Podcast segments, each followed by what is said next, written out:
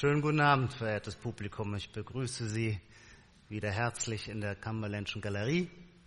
Wir sind beim Buchstaben K angekommen und haben uns entschieden, ihn zu füllen mit dem Begriff Klasse. Warum haben wir das getan? In den letzten 20 Jahren, 20, 25 Jahren, vermutlich so mit dem Untergang der Sowjetunion, hatte man eigentlich den Klassenbegriff ähm, schon wieder ganz fallen gelassen und entsorgt ins Museum der politischen Begriffe, bis er plötzlich und nicht zufällig eine heftige Renaissance erfuhr. Ich glaube, die, die Zäsur, die das auslöste, dass es zum allgemeinen Diskussionsthema wieder wurde, ähm, war die überraschende Wahl von Donald Trump zum Präsidenten der USA. Und die ersten Reaktionen waren, was ist da falsch gelaufen? Wie hat sich die Linke oder die Demokraten in den USA profiliert unter Hillary Clinton? Da sagte man ja, Hillary Clintons Projekt war eben ein stark identitätspolitisches. Wenn man von Identitätspolitik spricht, dann meint man all diese Kulturkämpfe, die uns seit zehn Jahren massiv in allen Debatten begleiten, wo es um Fragen von Gender und Race geht, von sexueller Orientierung, von kultureller Herkunft, von Religionsfragen und so weiter, ähm, Minderheitenpolitik, Gleichstellung ähm, Homosexueller in der Ehe und so weiter. Und der Vorwurf lautete, ähm, die Linken haben sich zu sehr auf diese identitätspolitischen Fragen eingeschossen und darüber die eigentliche, viel härtere, materialistischere Frage, nämlich die der Klasse, vernachlässigt und übersehen, obwohl das eigentlich ursprünglich ihr ureigenstes, ihr ureigenstes Feld gewesen sei. Trump war in dem Sinne die Quittung ähm, für, für das Versagen der Linken ähm, äh, im Lebendighalten der Klassenfrage. Dass das einen Nerv berührt, konnte man in Deutschland, das ist vielleicht eine kleine deutsche Sonderdiskussion, aber ich finde sie trotzdem sehr charakteristisch, auch an dem Erfolg eines Buches ablesen, und zwar des französischen Soziologen ähm, Didier Eribon, Rückkehr nach Reims, nach Reims. Ich sagte gerade schon Herrn Manu, ich habe leider kein Französisch in der Schule gehabt, deswegen und immer wenn man nervös ist, kann man sich noch nicht mehr merken, wie man die Stadt ausspricht. Also die Rückkehr nach Reims. Und ähm, da erzählt der französische Soziologe, ähm, habe ich es schon wieder falsch gemacht? Sie sagen mir das nachher, nach der Veranstaltung. Ich lerne es dann noch. Der Soziologe Didier Eribon erzählt in diesem Buch, man nennt es von der, von der Gattung her Autofiktion, also eine Art autobiografische Soziologie. Er kehrt zurück aufs Land, nämlich dort, wo er herkommt, ähm, zu seinen Eltern und ähm, versucht zu erklären oder realisiert überhaupt, dass es einen großen kulturellen Graben gibt zwischen der kulturellen Welt in Paris, in der er unterwegs ist, und der Welt, aus der er kommt. Und er beschreibt die Schamgefühle, die mit diesem Wechsel der sozialen Milieus zusammenhängt. Und er versucht aber auch eine Antwort zu bringen, zu finden auf das, was ihm am meisten auffällt, dass früher die Arbeiterklasse streng links gewählt hat und jetzt kehrt er zurück in seine Heimatstadt und die wählen alle Le Pen. Das heißt, die Arbeiterklasse ist gar nicht mehr selbstverständlich auf der Seite der linken Emanzipationsbewegung, sondern auf Seiten eines wie auch immer zu beschreibenden, einer rechten Restauration. In Deutschland ist Didier Eribon damit deutlich berühmter geworden als in Frankreich. Das Buch hat auch Nachfolgebücher auf, ausgelöst. Ich will jetzt nur an einen Titel ähm, erinnern, weil der gerade vor vier Wochen erschienen ist und der spiegelt das auch ganz schön wider, ähm, von einem jungen Schriftsteller, der ist eigentlich auch Redakteur beim Freitag, Christian Baron, und der hat ein Buch über seine eigene Herkunftsgeschichte geschrieben. Das heißt, der Titel ist nun auch schon ganz nah an unserer Veranstaltung, Ein Mann seiner Klasse. Und ähm, der Impuls dieses Buches und weshalb es jetzt in den letzten vier, fünf Wochen auch viel Aufmerksamkeit gefunden hat, hängt damit zusammen, dass er etwas beschreibt, wo wir sagen würden, die Gegenwartsliteratur hat dieses Thema vernachlässigt, hat es nicht in den Blick genommen. Er beschreibt die Herkunft aus einem ich würde gar nicht sagen Arbeitermilieu, denn das Arbeitermilieu ist etwas deutlich strukturierteres, sondern aus einem Subproletariat. Ein Vater als Alkoholiker, der die Mutter schlägt und so weiter, völlig dysfunktionale Familienverhältnisse. Und das Interesse für dieses Buch hat eben was damit zu tun, dass damit eine, ein, ein Milieu ähm, beschrieben wird, das sonst, so die These, äh, nicht unbedingt literaturfähig war in den letzten, im letzten Jahrzehnt oder in den letzten zwei Jahrzehnten. Wir haben uns für diesen Abend den Politikwissenschaftler Philipp Mano eingeladen, Jahrgang 1963. Er lehrt in Bremen Politikwissenschaft. Er hat lustigerweise, aber das war uns gar nicht bewusst, ähm, das schrieb er mir dann erst nach der Einladung. Er hat selber ein Buch geschrieben, das im Grunde auch ein ABC der Demokratie ist. Ähm, es heißt Die zentralen Nebensächlichkeiten der Demokratie von Applausminuten, Föhnfrisuren und Zehn-Punkte-Plänen. Der Grund aber, warum wir ihn eingeladen haben, war eher ähm, sein Buch, das glaube ich vor zwei Jahren erschienen ist, ähm, bei Surkamp, die politische Ökonomie des Populismus. Und ähm, dieses Buch befasst sich genau mit dieser Frage Identitätspolitik auf der einen Seite, Klassenlage auf der anderen und versucht Korrelation herzustellen. Und das Spannende bei Philipp Mano ist immer seine Fähigkeit, neue Kategorien, neue analytische Kategorien zu entwickeln und mit den Kategorien so zu arbeiten, dass unsere politischen Oppositionsbegriffe, in denen wir uns normalerweise auch wie in Lagern einrichten, dazu querstehen. Ich finde es einen interessanten Effekt, wenn man Philipp Mano liest, und das hat man sehr selten bei Politologen, hat man auch sehr selten bei Soziologen. Wenn Sie sonst Texte von solchen Wissenschaftlern, die natürlich den Anspruch haben, wissenschaftlich zu sein, den will ich Ihnen auch nicht bestreiten, aber wenn Sie deren Texte lesen, wissen Sie eigentlich nach fünf Sätzen, wo das politische Herz des Verfassers schlägt. Vielleicht ist es auch unvermeidlich. Ich will die Wissenschaftlichkeit deswegen auch nicht abstreitig machen. Aber das Spannende an Philipp Marno ist, man kann sich wirklich die Zähne dran ausbeißen. Man liest seine Texte und könnte aber ihn nicht einfach in eine politische Ecke einordnen. Und ich glaube, das hat etwas damit zu tun, was ich eben meinte, dass er Kategorien schafft, die auf einer Ebene über unserem politischen Meinungskampf stehen und den dann wiederum aber umso besser und schärfer in den Blick zu nehmen vermögen. Sie kennen den Ablauf und ähm, das Ritual gewissermaßen unseres Abends. Der Gast geht voran mit einem Vortrag, etwa 20 Minuten. Ähm, Philipp Mano wird da die Frage stellen, was heißt Klasse? Wenn wir über Klasse reden, reden wir dann nicht eigentlich über Kapitalismus? Aber wie ist eigentlich das Verhältnis von Kapitalismus zu Demokratie? Wenn wir uns heute insgesamt so fühlen, als sei gewissermaßen sehr viel politische Unruhe in unseren Gesellschaften, hat das etwas mit diesem Spannungsverhältnis zu tun, das wir lange als ein Ergänzungsverhältnis gesehen haben, das aber vielleicht auch ein antagonistisches Verhältnis sein könnte. Das wird er hier ausführen. Und wir werden danach in der Diskussion nur so als kleinen Vorausblick ähm, auf jeden Fall einige der folgenden Fragen miteinander diskutieren. Nämlich, gibt es überhaupt noch so etwas wie Klasse? Ist dieser Begriff soziologisch gefüllt?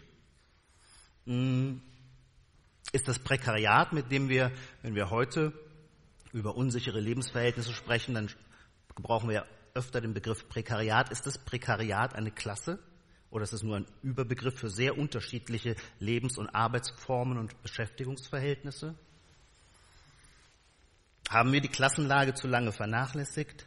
Haben wir jetzt mit einer Renaissance des Klassenkampfs zu rechnen? Und natürlich die spannende Frage, ähm, wer kann diesen Klassenkampf besser bedienen? Rechte oder linke Parteien?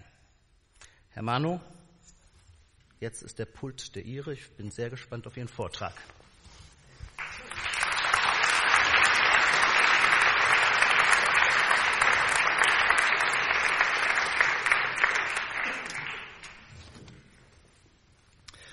Ja, meine Damen und Herren, ähm, ich freue mich sehr, hier zu sein.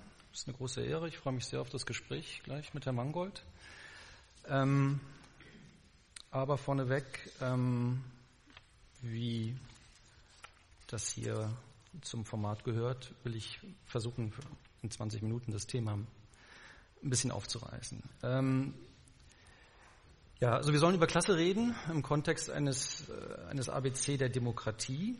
Und ich habe mir, wie man das manchmal macht, äh, ganz leichte Freiheiten genommen und habe gesagt, naja, dem Alphabet wäre ja auch Genüge getan, wenn man Kapitalismus äh, dafür einsetzt. Das ist auch jetzt nicht insofern besonders gewalttätig, äh, eine Uminterpretation, weil wenn wir über den Kapitalismus reden, reden wir natürlich auch immer über Klassen. Warum ist das ähm, ein relevantes Thema im Kontext einer Diskussion über Demokratie? Herr Mangold hat es gesagt, es gibt vermutlich, das war meine Vermutung, ähm, dass das die Vermutung gewesen wäre, weswegen man mich eingeladen hat, ähm, die Vermutung eben, dass viel dessen, was wir momentan an Krisenhaftigkeit, an Unruhe in der Gesellschaft, äh, an Polarisierung ähm, äh, wahrnehmen, erfahren, vielleicht etwas mit tatsächlich mit Kapitalismus zu tun hat, vielleicht was mit Ökonomie, mit wachsender sozialer Ungleichheit etc. Das ist zumindest ja auch eine ganz gängige äh, Interpretation, die wir häufig hören. Und darum soll es gehen und dazu möchte ich Stellung beziehen.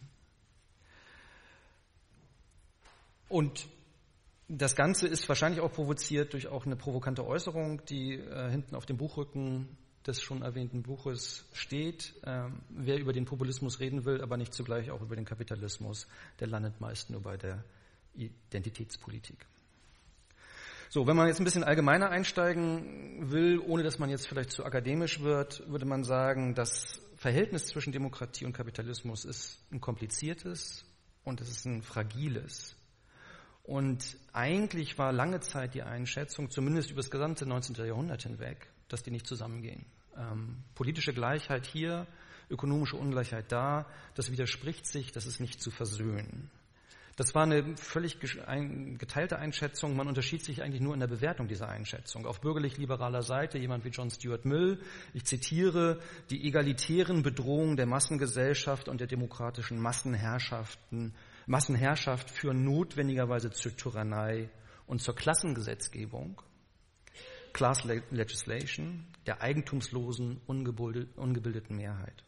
Nicht? Also, das sind Men without Property, also Man without Principles. Ne? Das, war die, das war die Vorstellung aus bürgerlicher äh, äh, Sicht. Und wenn man denen äh, erlaubt, äh, die Herrschaft zu bestimmen, dann, dann würde das mit einer privaten Eigentumsordnung, sprich mit dem Kapitalismus, unvereinbar sein. Deswegen musste dann aus bürgerlicher Sicht, war völlig klar, was man machen muss. Man, wenn man die Eigentumsordnung schützen will, sprich Kapitalismus, muss man die Demokratie eingrenzen. Zum Beispiel das Wahlrecht eingrenzen auf nur diejenigen, die auch tatsächlich Vermögenssteuern zahlen, weil die ja ein wirkliches Interesse am Gemeinwesen haben. So, das ist John Stuart Mill, Karl, Karl Marx, völlig, völlig gleiche Beurteilung des Sachverhalts, natürlich nur mit anderen normativen Vorzeichen. Nicht? Also Demokratie ist eine politische Form, ist eine politische Form, äh, die die sozialen Widersprüche verschärft, die sowieso im Kapitalismus herrschen, indem sie den Herrschenden die politischen Sicherheiten entzieht und den Beherrschten politische Macht zuweist. Also ganz genau wie Mill das geht nicht zusammen, äh, aber bei Marx ist das natürlich positiv konnotiert. Nicht? Äh, für ihn ist, ist dann die Demokratie natürlich das Machtmittel äh, der Mehrheit der Armen, wenn man so möchte, der Besitzlosen, der eben nicht, die nicht Besitz, Eigentum an den Produktionsverhältnissen, Produktionskräften haben. Insofern war da die Vorstellung, dass, der, dass die Demokratie zumindest bis zu einem gewissen Zeitpunkt in der Lage wäre, den Kapitalismus dann einzuschränken. Dass das letztendlich nur durch eine Revolution geht, äh, war dann natürlich auch ähm, klar. So, wenn man jetzt aber aufs 20. Jahrhundert guckt, weg von diesem 19. Jahrhundert, dann würde man sagen, Kapitalismus und Demokratie können zusammengehen und offensichtlich so gut, dass wir 1989, Francis Fukuyama, das Ende der Geschichte, äh, die Verkündigung ihres vollständigen, bedingungslosen und gemeinsamen Sieges über alle anderen Alternativen, wie man eine Wirtschaft und eine Gesellschaft organisiert, verkünden konnte. Also liberal, also Economic Liberalism, Political Liberalism, die haben jetzt 1989 gesiegt und zwar zusammen. Das war die Vorstellung. Und wenn man sich fragt, wie, wie, wie ist das denn was ist denn der Grund, warum sich eigentlich alle äh, herausragenden politischen Ökonomen des 19. Jahrhunderts getäuscht haben in der Frage der Vereinbarkeit von Demokratie, also politischer Gleichheit und Kapitalismus, also ökonomischer Ungleichheit, wird einem sicherlich der Wohlfahrtsstaat einfallen, der genau an der Schnittstelle zwischen beiden über das 20. Jahrhundert, insbesondere natürlich in der zweiten Hälfte des 20. Jahrhunderts, dafür gesorgt hat, dass sich beide ganz gut vertragen haben. So, die haben sich aber nicht nur vertragen, man kann sogar ein Argument machen, dass sie sich wechselseitig stabilisieren und verbessern. Die eine Seite des Arguments, dass Wohlstand die Demokratie stabilisiert, ist jetzt noch nicht sonderlich überraschend und nicht sonderlich, wie soll man sagen, aufregend. Es gibt in meiner Disziplin der Politikwissenschaften ganz, ganz, ganz wenige quasi Gesetzmäßigkeit, man hat es halt mit Sozialwissenschaften zu tun, aber eine der großen Gesetzmäßig, also der quasi Gesetzmäßigkeiten ist, dass eine, eine Demokratie, die ein Pro-Kopf-Einkommen von über 6.055 Dollar erreicht hat, historisch nie wieder zu einer Diktatur geworden ist. Also, ähm, Wohlstand tut etwas für die Stabilität von Demokratien. Wie genau der Mechanismus ist, ist dann doch wieder auch überraschend. Ähm, erstmal ist der Zusammenhang vielleicht nicht so überraschend, aber wie genau man sich das vorzustellen hat, ähm, ähm, ist, ist dann schon nicht ganz trivial. Aber umgekehrt äh, kann man auch sagen, dass die Demokratie vielleicht den Kapitalismus sogar stabilisiert. Das ist noch ein ungewöhnlicheres und auch ein neueres, innovativeres Argument. Wie soll man sich das vorstellen? Äh, das sind vor allen Dingen zwei amerikanische ähm, Wissenschaftler, die das seit kurzem propagieren, wobei man immer sagt, amerikanische Wissenschaftler, in Wirklichkeit ist der eine Däne und der andere ist, ähm, äh, der andere ist Engländer, aber sie lernen halt beide in den USA. Ähm, die machen das Argument zu sagen, ähm, die Demokratie hilft eigentlich dem Kapitalismus gut zu werden, weil die Demokratie ist äh, einer, einer Gruppe, die die beiden Aspirational Voter nennen, also wenn man so möchte, ehrgeizige Wähler, und das ist meistens eine Mittelschicht, die sozusagen an meritokratischen Prinzipien orientiert ist und die in ihrem eigenen Leben äh, meistens eine, eine sehr signifikante Verbesserung des Lebensstandards, eine sehr, sehr signifikante Steigerung des Lebensstandards erlebt hat. Und das möchte sie, das möchte sie, dass das so bleibt. Und das möchte sie auch, dass das für ihre Kinder so ist. Diese Klasse der Aspirational Voters, die, die ist auch entscheidend, die gehen auch tatsächlich zur Wahl. Die wollen eigentlich Parteien, die ihnen glaubhaft versichern können, dass sie sowas wie eine entwickelte Volkswirtschaft auch gut managen. Deswegen gibt es auf Seiten der Parteien Anreiz, da auch glaubwürdige Pro Programmatiken zu entwickeln, wie man eine entwickelte Volkswirtschaft gut managt, sodass auch weiterhin es Wachstum gibt, dass, dass der Lebensstandard gesichert wird, vielleicht sogar gesteigert wird. Und was ist das Hauptmerkmal, das zu tun? Das Hauptmerkmal, das zu tun, oder eines der Hauptelemente, das zu tun, ist, den Kapitalisten das zu versagen, was sie am stärksten wünschen, nämlich äh, vom Wettbewerb befreit zu werden. Ähm, Unternehmer, äh, eines der, der, der drängendsten, ähm, äh, wie soll man sagen, äh, Interessen von Unternehmen ist, geschützt zu werden vor dem Markt, also Monopolrenten zu bekommen ähm, äh, sozusagen Protektionismus zu bekommen. Und das Argument ist hier zu sagen, Wähler haben ein Interesse, dass der Kapitalismus funktioniert. Deswegen gibt es Parteien, die ein Interesse entwickeln müssen, dass der Kapitalismus funktioniert. Und eine Art und Weise, wie der funktioniert, ist, den Kapitalisten genau das nicht zu geben, was sie gerne wollen. Äh, den Schutz, äh, die, Protekt äh, die, die, die Kartellbildung und so weiter, die Monopolrenten. Und das ist das Argument, weswegen die beiden sagen, Iversen und Soskic, ähm, wir sehen eigentlich ein relativ zwischen starken Staaten, die auch wirklich in der Lage sind zu regulieren, funktionierender Demokratie und einem effizienten Kapitalismus. Also ganz im Gegensatz zu Mill und, und, und Marx, nein, das geht sogar sehr gut zusammen. Nun, heute äh, gibt es eine weit verbreitete Einschätzung, dass das alles gar nicht mehr so richtig stimmt. Ähm, dass dieses harmonische oder wechselseitig unterstützende Verhältnis tiefe Risse bekommen hat. Einerseits gibt es natürlich einzelkrisenhafte Momente, Finanz- und Eurokrise, 2008 folgende, aber auch längerfristige Trends der Einkommens- und Vermögensentwicklung, des insgesamt gesunkenen Wachstums, eine Age of Diminished Expectations, in vielen Deutungen wird das eigentlich dafür verantwortlich gemacht, dass, ähm, dass das gar nicht mehr so ähm, sich gar nicht mehr so harmonisch darstellt und dass das sehr sehr viel ähm, politische Unruhe ähm, hervorruft.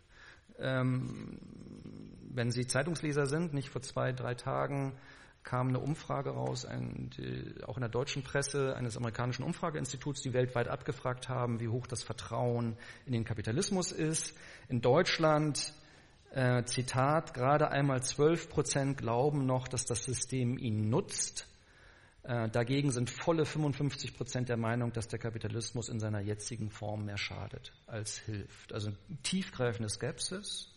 Und ungefähr, also auch vor etwa einer Woche gab es eine äh, große Studie ähm, äh, des Cambridge Center for the Future of Democracy, die das eben genau die gleiche Frage eigentlich im Hinblick auf die Demokratie stellt. Faith in Democracy, Vertrauen in, in Demokratie.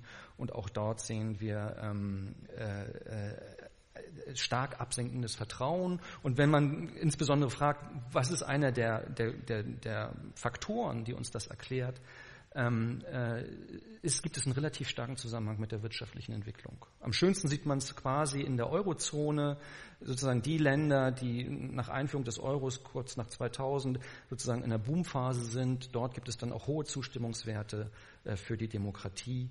Ähm, und nach 2008, 2009 Griechenland, äh, ähm, Spanien, Portugal, Irland äh, sehen wir sehr, sehr abrupte ähm, äh, Einbrüche äh, in, in, im Demokratievertrauen. Und Deutschland zum Beispiel hat eine genau entgegengesetzte Entwicklung. Ähm, wir sind ja auch bis 2008 eher, also zumindest bis 2005 eher in der Krise.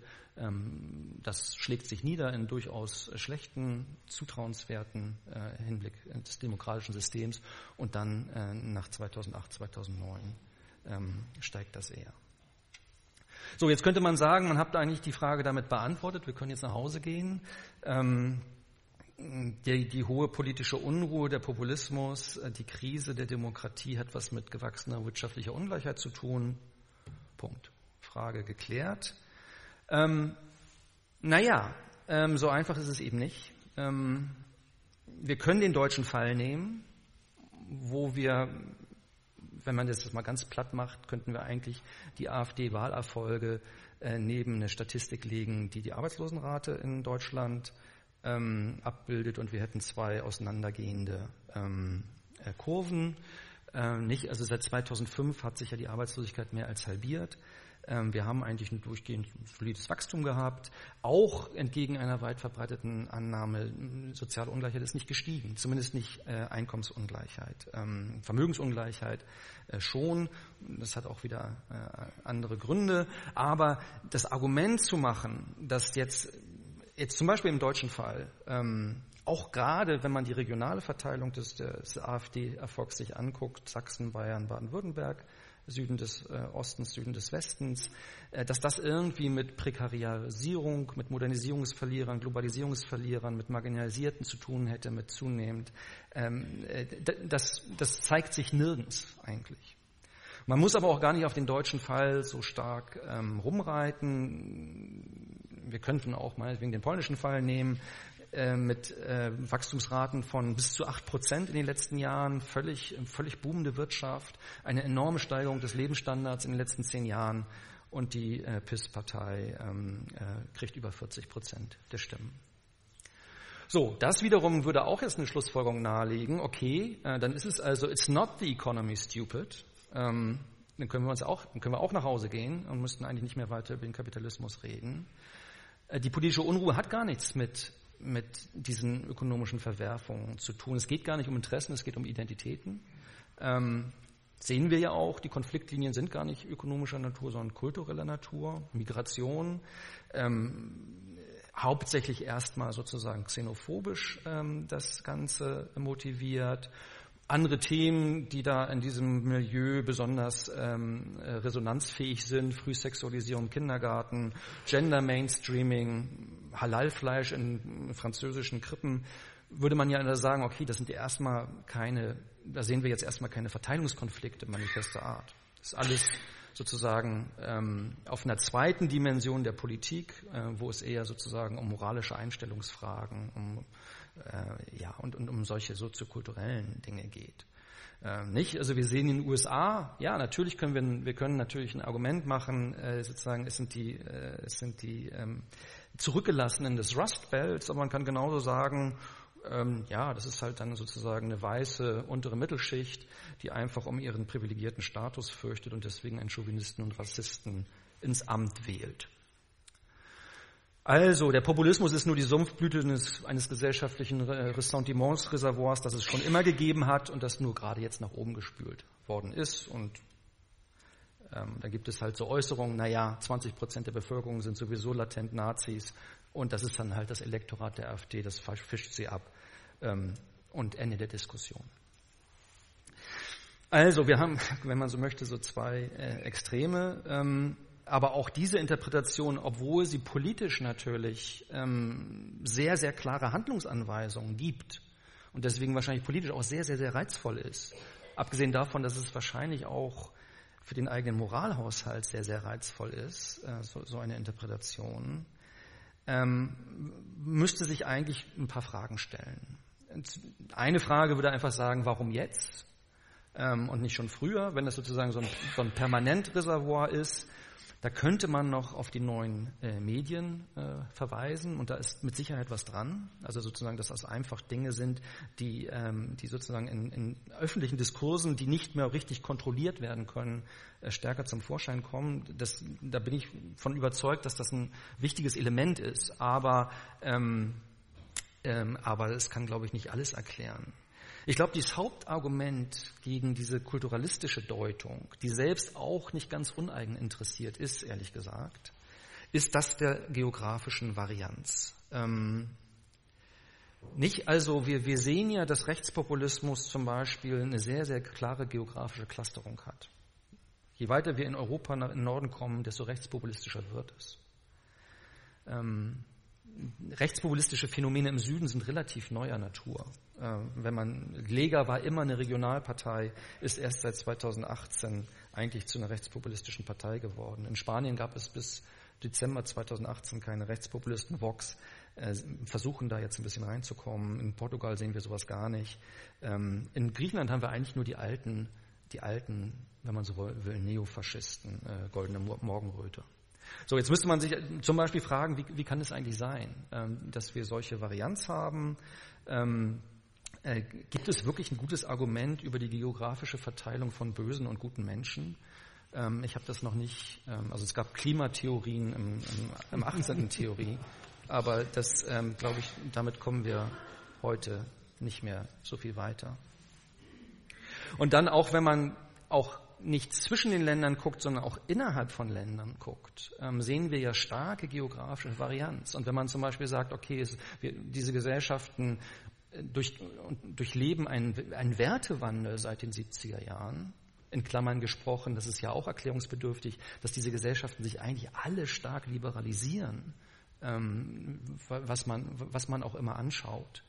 Ähm, so aber dann der angebliche Backlash gegen diesen Wertewandel ist geografisch hochgradig verteilt ähm, kommt man auch ins Zweifeln, wie, ähm, wie überzeugend solche Erklärungen eigentlich sind. Also nehmen wir Italien jetzt weiter als Beispiel. Nicht? Unten Cinque Stelle, im Süden, ähm, oben im Norden äh, Lega. So, das soll aber der, die Reaktion auf den gleichen Gesellschaftswandel sein, dass man einmal eher eine linkspopulistische Ausrichtung hat, und zwar die linkspopulistische Ausrichtung gerade in dem Landesteil, der immer als traditioneller, zurückgebliebener sozusagen verstanden wurde, im Süden, und in Deutschland soll es genau umgekehrt sein. Da sollen die Rechtspopulisten nicht wie in Italien im Norden, der eher weiterentwickelt ist, sondern dann im deutschen Süden erfolgreicher sein. Der Süden war auch immer konservativer, ähm, Baden-Württemberg, Sachsen, Bayern. Also das, das geht irgendwie auch nicht so richtig zusammen, meiner Meinung nach. Oder wenn wir den Blick auch noch etwas weiter ähm, äh, äh, werfen der, der, die große sogenannte Pink Tide, ne, die große äh, linkspopulistische Welle in Lateinamerika äh, ab Ende der 90er Jahre bis 2010, ähm, äh, die passen, diese Dinge passen ja auch alle nicht äh, in dieses rein kulturalistische Bild. Äh, und gleichzeitig, und das ist ja auch schon erwähnt worden, ähm, ähm, ist es ja der Fall, dass wir für einzelne Beispiele ähm, durchaus sehr, sehr starke Evidenz dafür haben, it's the economy, stupid sozusagen. Also ähm, sowohl für die Brexit-Geschichte als auch für Trump selbst. Äh, das ist ja natürlich ähm, angesichts des enormen Interesses, auf das das gestoßen äh, ist, natürlich von Ökonomen und Politologen sofort, auch von Soziologen, äh, sehr, sehr detailliert untersucht worden. Und ja, natürlich sehen wir, äh, dass es die deindustrialisierten Regionen im Norden Englands sind, die dann auch von den äh, Austeritäts ähm, äh, von Osborne in, dem ersten, in den ersten Haushalten nach der Finanzkrise besonders betroffen waren, wo das Lieflager äh, besonders erfolgreich war und wo wir genau das Phänomen haben, was, was quasi schon angesprochen wurde, das haben wir jetzt in der letzten Dezemberwahl äh, ja auch gesehen, dass es die alten Labour-Hochbogen sind, äh, die jetzt äh, zu Tory-Hochbogen gewo äh, geworden sind, äh, weil sie, weil sie sagen, ähm, mm, let's, let's get Brexit done, wir wollen raus. Ähm, wir, also, und das war ja auch der Grund, weswegen der Corbyn, die Corbyn-Haltung so seltsam unentschieden war. So, wir haben es also sowohl für den Brexit als auch für, den, für diese Rust Belt-Geschichte, äh, dass es tatsächlich diejenigen Bevölkerungs- oder Beschäftigungsgruppen waren, die, ähm, äh, die von diesem China-Schock getroffen wurden, von der wahnsinnigen Erhöhung äh, chinesischer ähm, Importe in die USA nach 2001 und dann ganze Regionen, die industrialisiert wurden. Also es gibt sehr starke Evidenz, dass das in bestimmten Kontexten zumindest eine Rolle spielt. Und deswegen haben wir jetzt eigentlich eine widersprüchliche Ausgangslage. Äh, wir haben Fälle, wo wir so eine ganz klassische Globalisierungs-, Modernisierungs-, äh, Verlierergeschichte nicht wirklich erzählen können. Den deutschen Fall würde ich dazu zählen. Wir haben aber auch Fälle, wo er ganz evidenterweise zutrifft. Und wir haben auch Fälle, wo wir sozusagen eher linkspopulistische Reaktionen haben und eher rechtspopulistische in anderen Kontexten. Und das ist erstmal eine sehr, wie soll man sagen, eine heraus, sehr herausfordernde empirische Ausgangslage, ähm, ähm, aber mit, mit, mit platten kulturalistischen Argumenten und aber auch mit platten ökonomistischen Argumenten, denke ich, äh, kommt man nicht sonderlich weiter. Ähm, ich habe einen Vorschlag in dem Buch, wie man es vielleicht aufdröseln kann, ähm, aber da ich auch in meiner Zeit jetzt äh, eigentlich schon ähm, drüber bin, würde ich denken, dass wir die meisten Aspekte davon auch dann im gemeinsamen Gespräch ansprechen können. Erstmal danke ich Ihnen für Ihre Aufmerksamkeit. Danke.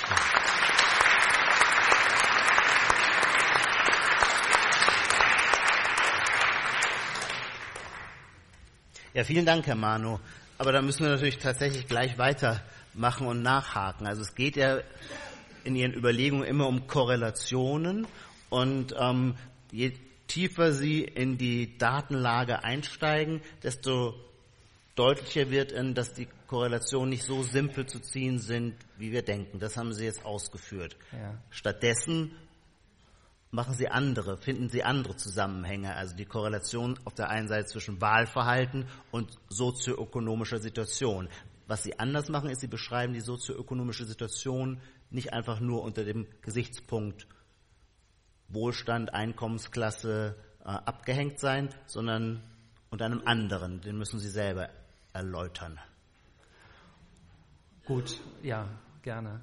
Ähm, äh, ja, vielleicht ähm, vom Allgemeinen aufs Besondere runterzoomen. Also so, so, ein paar Unterscheidungen, die ich vorschlagen würde zu machen, die meiner Meinung nach das Feld vielleicht ein bisschen lichten und auch diese, diese Widersprüchlichkeit vielleicht ein bisschen aufklären, ist zu sagen, dass wir es erstmal wie, wie, gesagt, mein Vorschlag wäre ja zu sagen, lass uns mal, lass uns mal Klasse durch Kapitalismus ersetzen, aber das ist natürlich ein ganz eigenmächtiger Eingriff hier in die, äh, in die Souveränität des Gastgebers.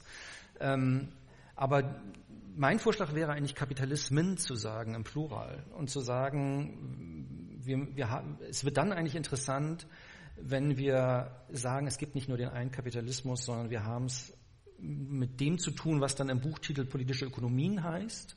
Das ist ja schon auch irgendwie erklärungsbedürftig, was man damit eigentlich, was man darunter eigentlich ganz genau versteht. Aber eine Übersetzung wäre Kapitalismen, also Spielarten des Kapitalismus, ja. Varieties of Capitalism. Dass das eigentlich erstmal schon mal eine hilfreiche Differenzierung ist, dass man sagt, okay, wir haben verschiedene Modelle, die funktionieren auch verschieden. Und deswegen haben sie auch verschiedene Probleme. Man kann auch sagen, jeder politische Ökonomie ist auf ihre eigene Art und Weise unglücklich. Ähm, ähm, so, und wenn wir jetzt zum Beispiel den englischen Fall haben oder den angelsächsischen, der ja gerade schon ein bisschen angesprochen war, USA, England, dann haben wir zum Beispiel einen Kapitalismus, der relativ ähnlich funktioniert. Das ist eben das, was wir einen liberalen Kapitalismus nennen. Das ist ein Hire-and-Fire-Kapitalismus. Ähm, die Arbeitsmärkte sind nicht reguliert. Die Gewerkschaften sind schwach. Vor allen Dingen nach Thatcher und äh, Reagan sowieso mhm. äh, sind die letzten Horte der Gewerkschaften eigentlich äh, sozusagen zerstört worden. Das ist also tatsächlich wirklich ja das, was wir uns unterm, unterm wirklichen ja, US-amerikanischen man kann auch sagen Manchester-Kapitalismus oder wie, aber so vorstellen. Nicht? Ich merke, Sie wollen partout das Wort Neoliberalismus vermeiden, obwohl es in diesem Zusammenhang immer benutzt wird. naja, Neoliberalismus ist ja, äh, wird, wird meistens eigentlich eher als Synonym für Kapitalismus generell gemeint ja. und da ist das schon eigentlich ein Differenzierungsvorschlag. Nicht? Und da würde man sagen, also da ist ja genau das zum Beispiel, was, ähm, was an der Schnittstelle zwischen Kapitalismus und Demokratie in Europa sich entwickelt hat im 20. Jahrhundert, sehr residual nur entwickelt, nämlich der Wohlfahrtsstaat. Ähm, so, und deswegen haben wir auch ein relativ ungepuffertes Verhältnis äh, zwischen, ähm, zwischen, Ökonomie, zwischen Ökonomie und Demokratie. Das heißt, ähm, äh, sozusagen politische, wenn man so möchte, politische Krisen ähm, oder nein, ökonomische Krisen werden nicht, werden nicht abgedämpft durch den Wohlfahrtsstaat. Nicht? Ähm, so, und das wiederum äh, bedeutet zum Beispiel, dass diese Länder von den Finanzkrisen sehr, sehr viel stärker ähm, betroffen waren, äh, es bedeutet aber auch, dass sich letztendlich eine ganz andere Art von Kapitalismus durchsetzt. Ne? Ein Kapitalismus, der sozusagen in anderen Märkten funktioniert als ein koordinierter Kapitalismus, ein unkoordinierter Kapitalismus und der bestimmte Voraussetzungen hat. Also er, er bildet dann zum Beispiel einen sehr, sehr großen Dienstleistungssektor aus. Niedrigproduktive Dienstleistungen sind, jeder, der in den USA weiß, war gewesen ist, kennt diese Leute, die in der Kasse äh, Waren in Tüten reintun. Das gibt es in anderen Ländern kaum weil, weil die Löhne in anderen Ländern zu hoch sind für diese Art von Tätigkeiten. Ähm, äh, also, also sie haben also eine wahnwitzige Spreizung der Einkommensstruktur, dadurch haben sie hohe soziale Ungleichheit. Ähm, so, und dadurch haben sie aber auch ähm, keinen Wohlfahrtsstaat, der das abpuffert. Deswegen müssen sie eigentlich zusehen, ähm, äh, sozusagen, dass sie zum Beispiel durch, durch Haushaltspolitik ähm, ähm, äh, Konjunkturzyklen ausgleichen. Wichtig ist in dem Bereich Migration. Wenn Sie, ein, mhm. wenn Sie einen Kapitalismus haben, der, sehr, sehr, der, der einen riesigen, riesigen Sektor von Beschäftigung in niedrigproduktiven Dienstleistungen generiert, dann ist, etwas, dann, dann ist das etwas, was sehr vulnerabel ist gegenüber Arbeitsmigration. Man muss keine großen Qualifikationen dafür haben, man braucht keine Berufsausbildung, man braucht noch nicht mal besondere Sprachkenntnisse. Englisch ist ja sowieso eine Lingua franca. So, und das, das gibt sehr, sehr starken Druck auf diesen deregulierten Arbeitsmärkten. So. Und deswegen haben normalerweise die angelsächsischen Länder, und dann können Sie auch Kanada nehmen, äh, Australien, Neuseeland, auch wenn sie gar nicht so rechtsregiert sind, eigentlich sehr restriktive Migrationspolitiken. Und das ist ein, ein großes politisches Issue äh, in den Debatten. Das würde man aber sagen, als das Gegenmodell ein anderes Spielart des Kapitalismus, die deutsche Spielart, genau. führt ja deswegen nicht dazu, dass Migration nicht auch hier die Mutter aller Probleme, zumindest von Herrn Seehofer noch vor zwei Jahren so genannt worden ist. Ganz genau. So. Aber so die eine Geschichte wäre jetzt noch zu sagen, so dass also die die die der Brexit unter anderem ähm, ist an dem manifestiert sich genau so ein Konflikt. Nicht? Also dass eigentlich ein Land sagen will, muss gegeben die politische Ökonomie, die wir haben, müssen wir besser kontrollieren können über die Freizügigkeit. Im Rahmen Europas ist das nicht möglich und dann, dann bricht das auseinander. So. Also das wäre sozusagen ein Modell, das angelsächsische äh, Modell. Dann, genau, dann könnten wir zu dem anderen Modell kommen und sagen, das andere Modell ist auf eine andere Art und Weise unglücklich. Ähm, das ist eben Deutschland wäre, ist ein Prototyp dafür, Letztendlich die skandinavischen Länder entsprechen dem in vielerlei Hinsicht. Ähm, das heißt, das sind eigentlich Länder, die, ähm, die haben eine ganz andere Art von Kapitalismus, das, was man koordinierten Kapitalismus nennt. Die Gewerkschaften sind vergleichsweise stark, die, die industriellen Beziehungen sind auch vergleichsweise friedlich, eigentlich nicht konfrontativ. Ähm, die, Deutschland ist Exportweltmeister, wie wir wissen. Es ist eine, es ist eine Ökonomie, die extrem stark auf äh, Export äh, orientiert ist, auf die Herstellung ähm, äh, konkurrenzfähiger äh, Produkte, die, die, die hohe Arbeitsproduktivität erfordern. Das heißt zum Beispiel, Arbeiter müssen auch sehr, sehr hohe firmen- und industriespezifische Skills äh, erwerben. Darauf, darauf, deswegen ist es wichtig, dass die lange beschäftigt sind, lange Beschäftigungsdauer. Deswegen ist es auch wichtig, dass sozusagen dass die wohlfahrtsstaatlich sehr stark abgesichert sind, wenn mal, wenn es mal einen ökonomischen Schock gibt ähm, und die arbeitslos werden, ist es wichtig für sie, einen Lohn zu bekommen, äh, eine Lohnersatzleistung zu bekommen, die dicht am Lohn ist, etc. So der Punkt, auf den Sie verweisen, wäre jetzt zu sagen, okay, diese politische Ökonomie, die kann mit offenen Grenzen, was Güter angeht, kann die wunderbar umgehen. Mit offenen Grenzen, was Personen umgeht, hat sie andere Probleme und das liegt eben an dieser sozialstaatlichen Abpufferung dieses exportorientierten Modells. Nicht? Und das, das äh, sozusagen, da wird Migration auf eine andere Art problematisch, wenn man so möchte. Das ist dann eben nicht Migration in einen deregulierten Arbeitsmarkt. Es ist eher Migration, es ist, es ist eher auch dann Fluchtmigration, nicht Arbeitsmigration. Und es ist zum Beispiel Migration in einen relativ hochentwickelten Wohlfahrtsstaat, der aber ganz, ganz zentral ist ähm, für dieses spezifische mhm. Kapitalismusmodell, was wir in mhm. diesem Land haben. So. Dann könnte man quasi sagen, um Ihre Formulierung aufzugreifen, dass jede Spielart des Kapitalismus auf ihre Art unglücklich ist, könnte man sagen, und jede, und jede dieser Spielarten kommt am, ist aber am Ende auf dieselbe Art migrationskritisch.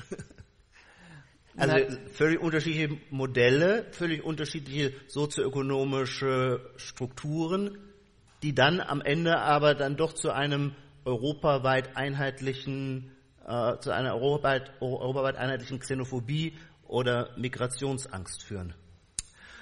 Naja, und da, also, da wäre jetzt ja mal interessant, jetzt quasi über das dritte Modell zu sprechen, ähm, nämlich das südeuropäische. Mhm. Ähm, ähm, wir, in der Eurokrise haben wir quasi es vorgeführt bekommen, dass die südeuropäische Ökonomie anders funktioniert als die nordeuropäische. Also sozusagen, sie funktionieren beide anders als das angelsächsische Modell, sie funktionieren aber auch nochmal unterschiedlich, ähm, wenn, man, wenn man sie direkt vergleicht. Ähm, was ist der Unterschied? Ähm, wie gesagt, das nordeuropäische Modell, und das ist nicht nur Deutschland, das ist eben Niederlande, Belgien, das sind die skandinavischen Länder, Österreich, Schweiz. Das sind äh, Länder, die sind ähm, ähm, offene Volkswirtschaften, ähm, hohe Außenhandelsöffnung und die, die, ihre Logik ist ähm, äh, Wachstum durch Export. Ne? Also hoch, hochgradig kompetitive, wettbewerbsfähige, international hochproduktive Industrien äh, und das wird exportiert. Ähm, das südeuropäische Modell ist dem gegenüber eben nicht das, also im Englischen Export-led Growth, sondern Domestic Demand. Ne? Also sozusagen das, das, Wirtschaftswachstum kommt eigentlich durch heimische Nachfrage. Mhm. Kann man jetzt wieder länger drüber reden, wo das genau historisch herkommt, warum das so ist. Ähm, es hat viel mit Fragmentierung von Gewerkschaften und Politik zu tun wird wahrscheinlich ein bisschen zu weit führen, wenn ich das versuche auszuführen. Ähm, aber das, das, das, südeuropäische Modell funktioniert eben nach, einem, nach einer anderen Logik. Ähm, das sind keine Länder mit einem starken Außenhandelsüberschuss, sondern das sind eigentlich Länder, die dauernd darauf angewiesen sind, dass die Nachfrage heimisch generiert wird. Und dafür müssen sie sich eigentlich, die Nachfrage basiert zu großen Teilen auf Schulden, und zwar auf privaten wie auch öffentlichen Schulden. So, ähm, das heißt, wenn irgendwie Nachfrage generiert werden sollte, kann sich zum Beispiel der Staat verschulden, was, wie wir wissen, sowohl in Italien als auch in, äh, in, in Griechenland und, und auch Portugal passiert ist und auch in gewisser Weise dann auch später in Spanien. So, das ist auch alles, das ist noch gar nicht so kompliziert, weil wenn man sagen will, okay, ähm, ähm, Schulden sind ja problematisch, was macht man? Ja, man druckt neues Geld. So, äh, dann dann hat man zwar hohe Inflation, aber das ist trotzdem ein Gleichgewicht in gewisser Hinsicht. Mhm. Ähm, so, das Ganze, wie wir wissen, endet 1999 mit der Einführung des Euros. Man kann nicht mehr Geld drucken, äh, sondern das ist irgendwo in Frankfurt und ähm, äh, darüber hat man keine Souveränität mehr. Und, dann, und das geht noch eine ganze Zeit lang gut. Mhm. Äh, das liegt an niedrigen Zinsen. Aber 2008 im Zuge der, der, der ähm, ähm äh, der, der Finanzkrise, die dann eine Eurokrise wird, merkt man, dass das fliegt einem um die Ohren.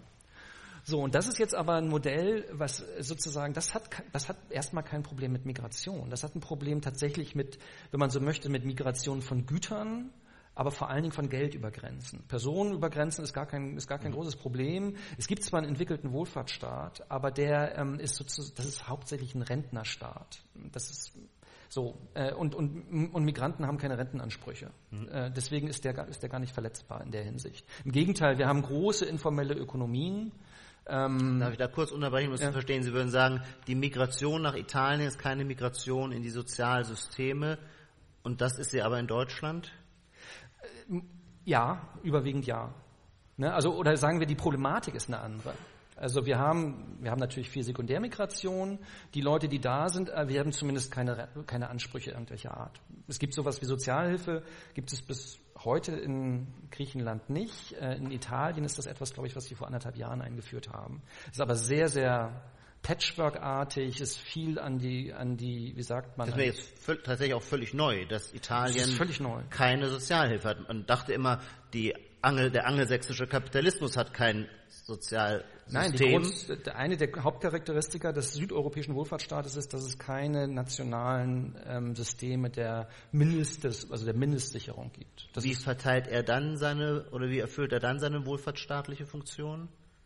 Naja, teilweise gar nicht, ehrlich gesagt. Ähm, es gibt natürlich immer die Geschichte, dass man sagt, die traditionelle Familie ist quasi die Auffangfunktion eines Staates, der in ganz vielen Bereichen äh, letztendlich die, die, die Leistung gar nicht erbringt. Also das, deswegen, was weiß ich, äh, leben dann die Kinder bis äh, ja. 31 zu Hause oder was auch immer, oder alle ja. müssen zurück und alle sind abhängig von den Rentenansprüchen des einen Haupternährers, der es irgendwie geschafft hat, in einen staatsnahen Betrieb zu kommen mit Hilfe von ja. politischen Verbindungen und, und die besonders sehr, sehr, sehr generösen äh, Rentenansprüche, die teilweise über 100 Prozent sind, äh, sozusagen, die ernähren dann quasi die Extended Family. Ne? Mhm. Das, das, ist dann der Sozialstaat, wie er funktioniert. Ne? Mhm. Auf alle Fälle, was man, also um das jetzt nochmal zuspitzend zu sagen, nicht? Also, wenn man so ein Argument machen will, was, was ich denke, was, wo wirklich was dran ist, zu sagen, okay, viel des Populismus hat etwas zu tun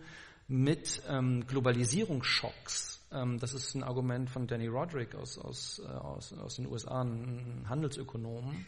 Dann kann man, glaube ich, sehr, sehr, sehr vereinfachend sagen, okay, wenn dieser Globalisierungsschock als, als ein wirklich im engeren Sinne ökonomischer Schock kommt, im Sinne von äh, zum Beispiel Eurokrise, dann ist es relativ naheliegend, dass sich das linkspopulistisch artikuliert. Weil das ist, das ist der Kapitalismus. Und, mhm. und der spielt einem übel mit. Mhm. Und, gegen, und, da, und das ist völlig anschlussfähig auf, auch auf, ja, auf, eine, auf, auf dem linken Parteienspektrum, äh, das, darüber zu mobilisieren. Ne? Da muss, also es ist Austerität, da, das, da muss was gemacht werden. So. Wenn der Globalisierungsschock äh, auf eine andere Art und Weise kommt, nicht durch die grenzüberschreitende Bewegung von Gütern und Geld, sondern durch Personen, dann ist eine andere Art von politischer Ökonomie sozusagen herausgefordert. Mhm. Und das sind eher die, die nordeuropäischen. Mhm. Und deswegen würde ich schon, es läuft nicht auf, es läuft nicht unterschiedliche Ursachen, die alle die gleichen Folgen haben, sondern äh, es ist schon, äh, es stellt sich schon differenzierter dar, würde ich sagen. Aber Ihre Darstellung war natürlich überzeugender, solange in Italien tatsächlich der Linkspopulismus deutlich stärker war als der Rechtspopulismus. Das hat sich jetzt aber in den letzten zwei Jahren ja gedreht. Richtig. Ähm, absolut Lega, äh, wie gesagt, Vox habe ich auch erwähnt. Ähm, ich denke, das äh, passt eigentlich ins Bild. Ähm, es passt, also wir können ja erstmal sagen, okay, was, was sind denn die Erklärungsalternativen? Zum einen, also zum einen können diese kulturalistischen Argumente uns ja nicht, können uns das ja gar nicht erklären. Also wenn, wenn, wenn, wenn es diese Erklärung gibt, ja, also das ist eigentlich eine verspätete Reaktion auf was Ende der 60er, Anfang der 70er Jahre passiert ist und das ist sozusagen grundlegender Gesellschaftswandel, dann sieht man ja nicht, äh, wie das innerhalb von kurzer Zeit eigentlich so, so flippen kann. Nicht? Ähm, äh, weil die Parteien gab es vorher, die haben auch vorher mobilisiert. Ähm, ich denke, in, in dem Rahmen äh, ist es eigentlich eine relativ konsistente, wie soll man sagen, konsistentes äh, Erscheinung, weil wir, was wir ja wirklich sehen, ist, dass nach 2015, 16 ähm, genau diese Sekundärmigration einfach gar nicht mehr stattfindet. Ähm, und letztendlich das dann auch innerhalb des, des italienischen Kontextes also ähm, problematischer wahrgenommen wird, als das vorher der Fall war. Und Vox wäre genau das Gleiche. Klar, Vox ist schon auch, ähm, ist, ist, wird provoziert durch den Katalonien-Konflikt. Ähm, es geht viel um spanische Einheit versus Sezession. Also man kann vielleicht sagen, dass sozusagen man da eine wechselseitige Polarisierung bekommt.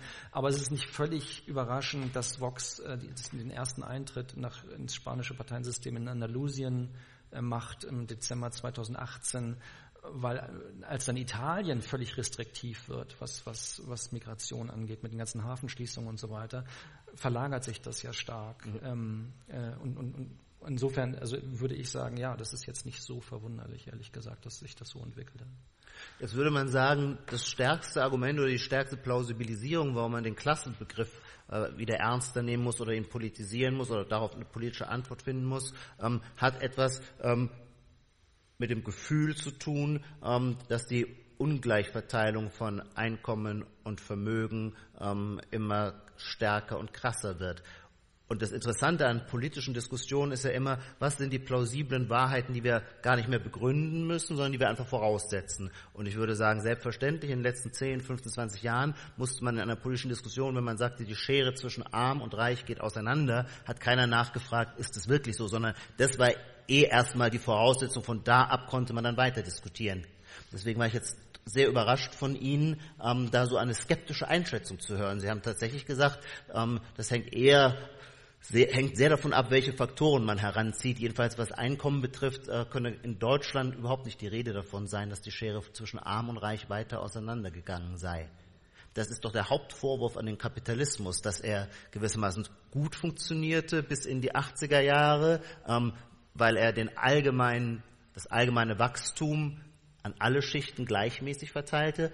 Aber seither haben wir das Gefühl, er ist natürlich hoch leistungsfähig, aber er spült seine Ergebnisse nur in die Taschen derer, die sowieso schon saturiert sind. Mhm. Da würden Sie sagen, das lässt sich in Zahlen so nicht belegen? Naja, das ist natürlich eine super komplexe äh, Diskussion. Piketty, auch jetzt in den neueren Varianten, gibt es ja auch eine starke, starke Diskussion, die, die sogar für Amerika jetzt darum geht, wie belastbar sind diese Zahlen. Äh, also so, man kann natürlich das immer abwürsten und sagen, es ist einfach komplex. Wenn wir jetzt eine ganz einfache wenn wir einen ganz einfachen Indikator nehmen, sagen wir Gini, äh, Einkommen. Was ist Gini? Ja, das ist, die Verteil das, ist ein, das ist ein Maß, das ist ein Indexmaß für die Verteilung von Einkommen und das wäre sozusagen, wenn es auf eins ist, ist es äh, sozusagen, verdienen alle dasselbe und wenn es auf 100 ist, verdient nur einer letztendlich mhm. die, ähm, äh, also das, das soll uns einfach ja, in einer Maßzahl, was natürlich hochgradig problematisch ist, sagen, ähm, wie die Einkommensverteilung ist. So, dieser Gini steigt in Deutschland, steigt tatsächlich, aber er steigt, jetzt steigt von ungefähr 1998 bis 2005. Ähm, ähm, so, und er steigt im internationalen Vergleich von einem verhältnismäßig niedrigen Niveau. Also Deutschland ist eigentlich eine Gesellschaft, die gleicher ist als viele anderen der, der entwickelten äh, mhm. Volkswirtschaften. Mhm. So, insofern ist das, man könnte fast sagen, ein Normalisierungsvorgang. Also das ist jetzt, das ist jetzt auch nicht so, er steigt irgendwie von 28, 29 so auf 32, 33 so. Mhm. Grob. Bitte äh, ich weiß nicht, wer alles googelt und sofort sagt, ach, das stimmt doch gar nicht so ganz genau. Aber so, ähm, so, aber ab 35, äh, äh, ab 2005 stagniert das ungefähr und es geht sogar dann etwas zurück auf 31, glaube ich, wieder. So, das hängt, das ist auch nicht so überraschend. Wir müssen uns schon vorstellen, Deutschland ist in der Krise äh, nach ja. 2000. 2005 haben wir 5 Millionen Arbeitslose. Ähm, wir hatten eine Arbeitslosigkeit von Rate von 12 Prozent. Das ist jetzt mehr als halbiert. So, mhm. es ist also eigentlich nicht so super überraschend. Wir können auch Daten des sozioökonomischen ökonomischen Panels ähm, uns heran, heranziehen. Das ist dann wirklich auf Individualebene, kann man Haushaltseinkommen mhm. sich anschauen. Das zeigt ungefähr dasselbe Bild. Also auf alle Fälle hat man so, dann kann man noch ein Argument machen und sagen, so, wenn, egal was wir heranziehen, welche Regressionen wir machen, welche Rech Modelle wir rechnen, ähm, das ist nicht die Klientel, die, äh, die, die, die auch den großen politischen Protest artikuliert. Das, das sind nicht ja. so. Ähm, so, insofern würde ich. trotzdem noch kurz zwischengehakt, ja. nämlich äh, Sie sprechen von der Halbierung der Arbeitslosigkeit ja, ja. von 5 Millionen im Jahr 2005. Wenn man das Argument vorträgt, wird einem ja meistens entgegnet, ja, das ist aber nur deswegen gelungen, weil der Niedriglohnsektor, der quasi menschenunwürdig ist, so explodiert ist in dem Zeitraum. Ja, ja aber explodiert zum Beispiel also ähm, ich glaube, die, das, was man atypische Beschäftigung nennt, ähm, also glaube ich von 20 auf 23 Prozent angestiegen. Da mhm. würde man jetzt mhm. so äh, äh, ich, ich, will, also das ist, eine, das ist eine hochgradig, wie soll man sagen, sensible Diskussion und jeder deutsche Prof, der sich jetzt hinstellt und sagt, Kinder, ist doch alles gar nicht so schlimm, ja. ähm, setzt sich natürlich auch vor dem Vorwurf aus, ey, du kennst ja die Lebenswirklichkeiten gar nicht und mhm. ähm, aber ich, ich das soll alles in Rechnung gestellt sein. Ich will auch vorsichtig argumentieren, aber ich, ich glaube, man hat eine schwere, eine schwere Zeit, ähm, das, ähm, das wirklich als einen dramatischen Ansteig von sozialer Ungleichheit erstens zu beschreiben und das dann auch kausal einzuführen. Das ist, das ist keineswegs, ähm, mhm. die Daten sind keineswegs so, wie man denkt, dass sie wären, äh, wenn man, wenn man, wenn man sich dem unvoreingenommen nähert. Ne? Das ist auch schon ganz interessant, ähm, wie soll man sagen, ähm, man sagt ja immer bei der Kriminalitätsstatistik, es gibt so eine komische Diskrepanz zwischen dem, was ich so erlebe, aber meiner allgemeinen Wahrnehmung, wie es in der Gesellschaft ist. Und ich glaube, dass es zunehmend auf mehrere Phänomene genauso zutrifft. Nicht? Also wenn, wenn man zum Beispiel Leute fragt über ihre politische, also ihre wirtschaftliche Zufriedenheit, mhm. sehr hoch mhm. ähm, und steigend. Mhm. Ähm, interessanterweise 2017 September ähm, äh, zu dem Zeitpunkt der Bundestagswahl auch die subjektive Wahrnehmung, wie gefährdet der eigene Arbeitsplatz ist, auf dem historischen Tiefstand. So, aber es gibt auch eine komische Diskrepanz zwischen dem, was man so für sich so wahrnimmt und dem, wie man denkt, wie die Gesellschaft im Moment funktioniert. Ich würde vermuten, dass das schon auch irgendwas sagt über die mittlerweile, über die, was sich medial geändert hat bei mhm. uns. Ähm, aber wie gesagt. Das heißt ja im Kern, dass man sagt, mir selber geht es zwar gut, aber ich habe ein Bewusstsein für das Unglück der anderen. Das heißt, wenn wir ja sonst immer glauben, dass der Blick auf die Gesellschaft ein neidgesteuerter wäre, äh, ist, wäre das in dem Fall eigentlich umgekehrt. Ähm, quasi aus vorauseilendem Mitleid geht man davon aus, dass es den anderen vermutlich deutlich schlechter geht als einem selber. Naja, es ist immer die Frage, ob das einfach dann anekdotische Evidenz ist, ob das wirklich auch Art, die Art und Weise, wie diese Themen aufbereitet werden. Also man, man will ja nicht sagen, alles ist gut. Ja. Ähm, ähm, aber so wie man das quasi in, versucht, in Zahlenverhältnisse zu setzen, so, also wenn man es sozusagen über bestimmte Einzelschicksale laufen lässt, es gab ja dann, wie soll man sagen, legendäre legendäre Talkshows, wo Sigmar Gabriel sich da vor einmal mit quasi mit einer Putzfrau konfrontiert sah, die ihm mal gesagt hat, wie so ihre Lebenswirklichkeit aussieht. Ja. Und da sah er nicht so besonders gut aus. Ähm, dann, dann, klar, dann, dann manifestiert sich da erstmal natürlich eine Wahrnehmung, ja, diese Gesellschaft ist weiterhin sehr, sehr ungerecht. Mhm. Ähm, äh, das will ich auch gar nicht bestreiten, dass das auch so ist. Man kann ja auch sagen, ähm, vielleicht ist das gar nicht, also sind diese ganzen Armutsphänomene, die, die messbaren, die, die, teilweise auch stark durch Zuwanderung eigentlich definiert sind. Also wenn man sagt, jedes mhm. zweite, was weiß ich, jedes dritte Kind in Deutschland ist von Armut gefährdet, das sind natürlich auch viele, äh, wie soll man sagen, das ist natürlich auch viel äh, migrantisch, wenn man so möchte, beeinflusst ab 2015. Also klar, gibt, natürlich gibt es eine sozusagen, es gibt gute Gründe, das als völlig skandalös zu empfinden, aber es ist jetzt auch nicht, nicht so, dass das nicht eine völlige, also wenn man das eine will, ja. dass man das andere dann auch bekommt, ist, ja. Äh, ist nicht so verwunderlich. Ne?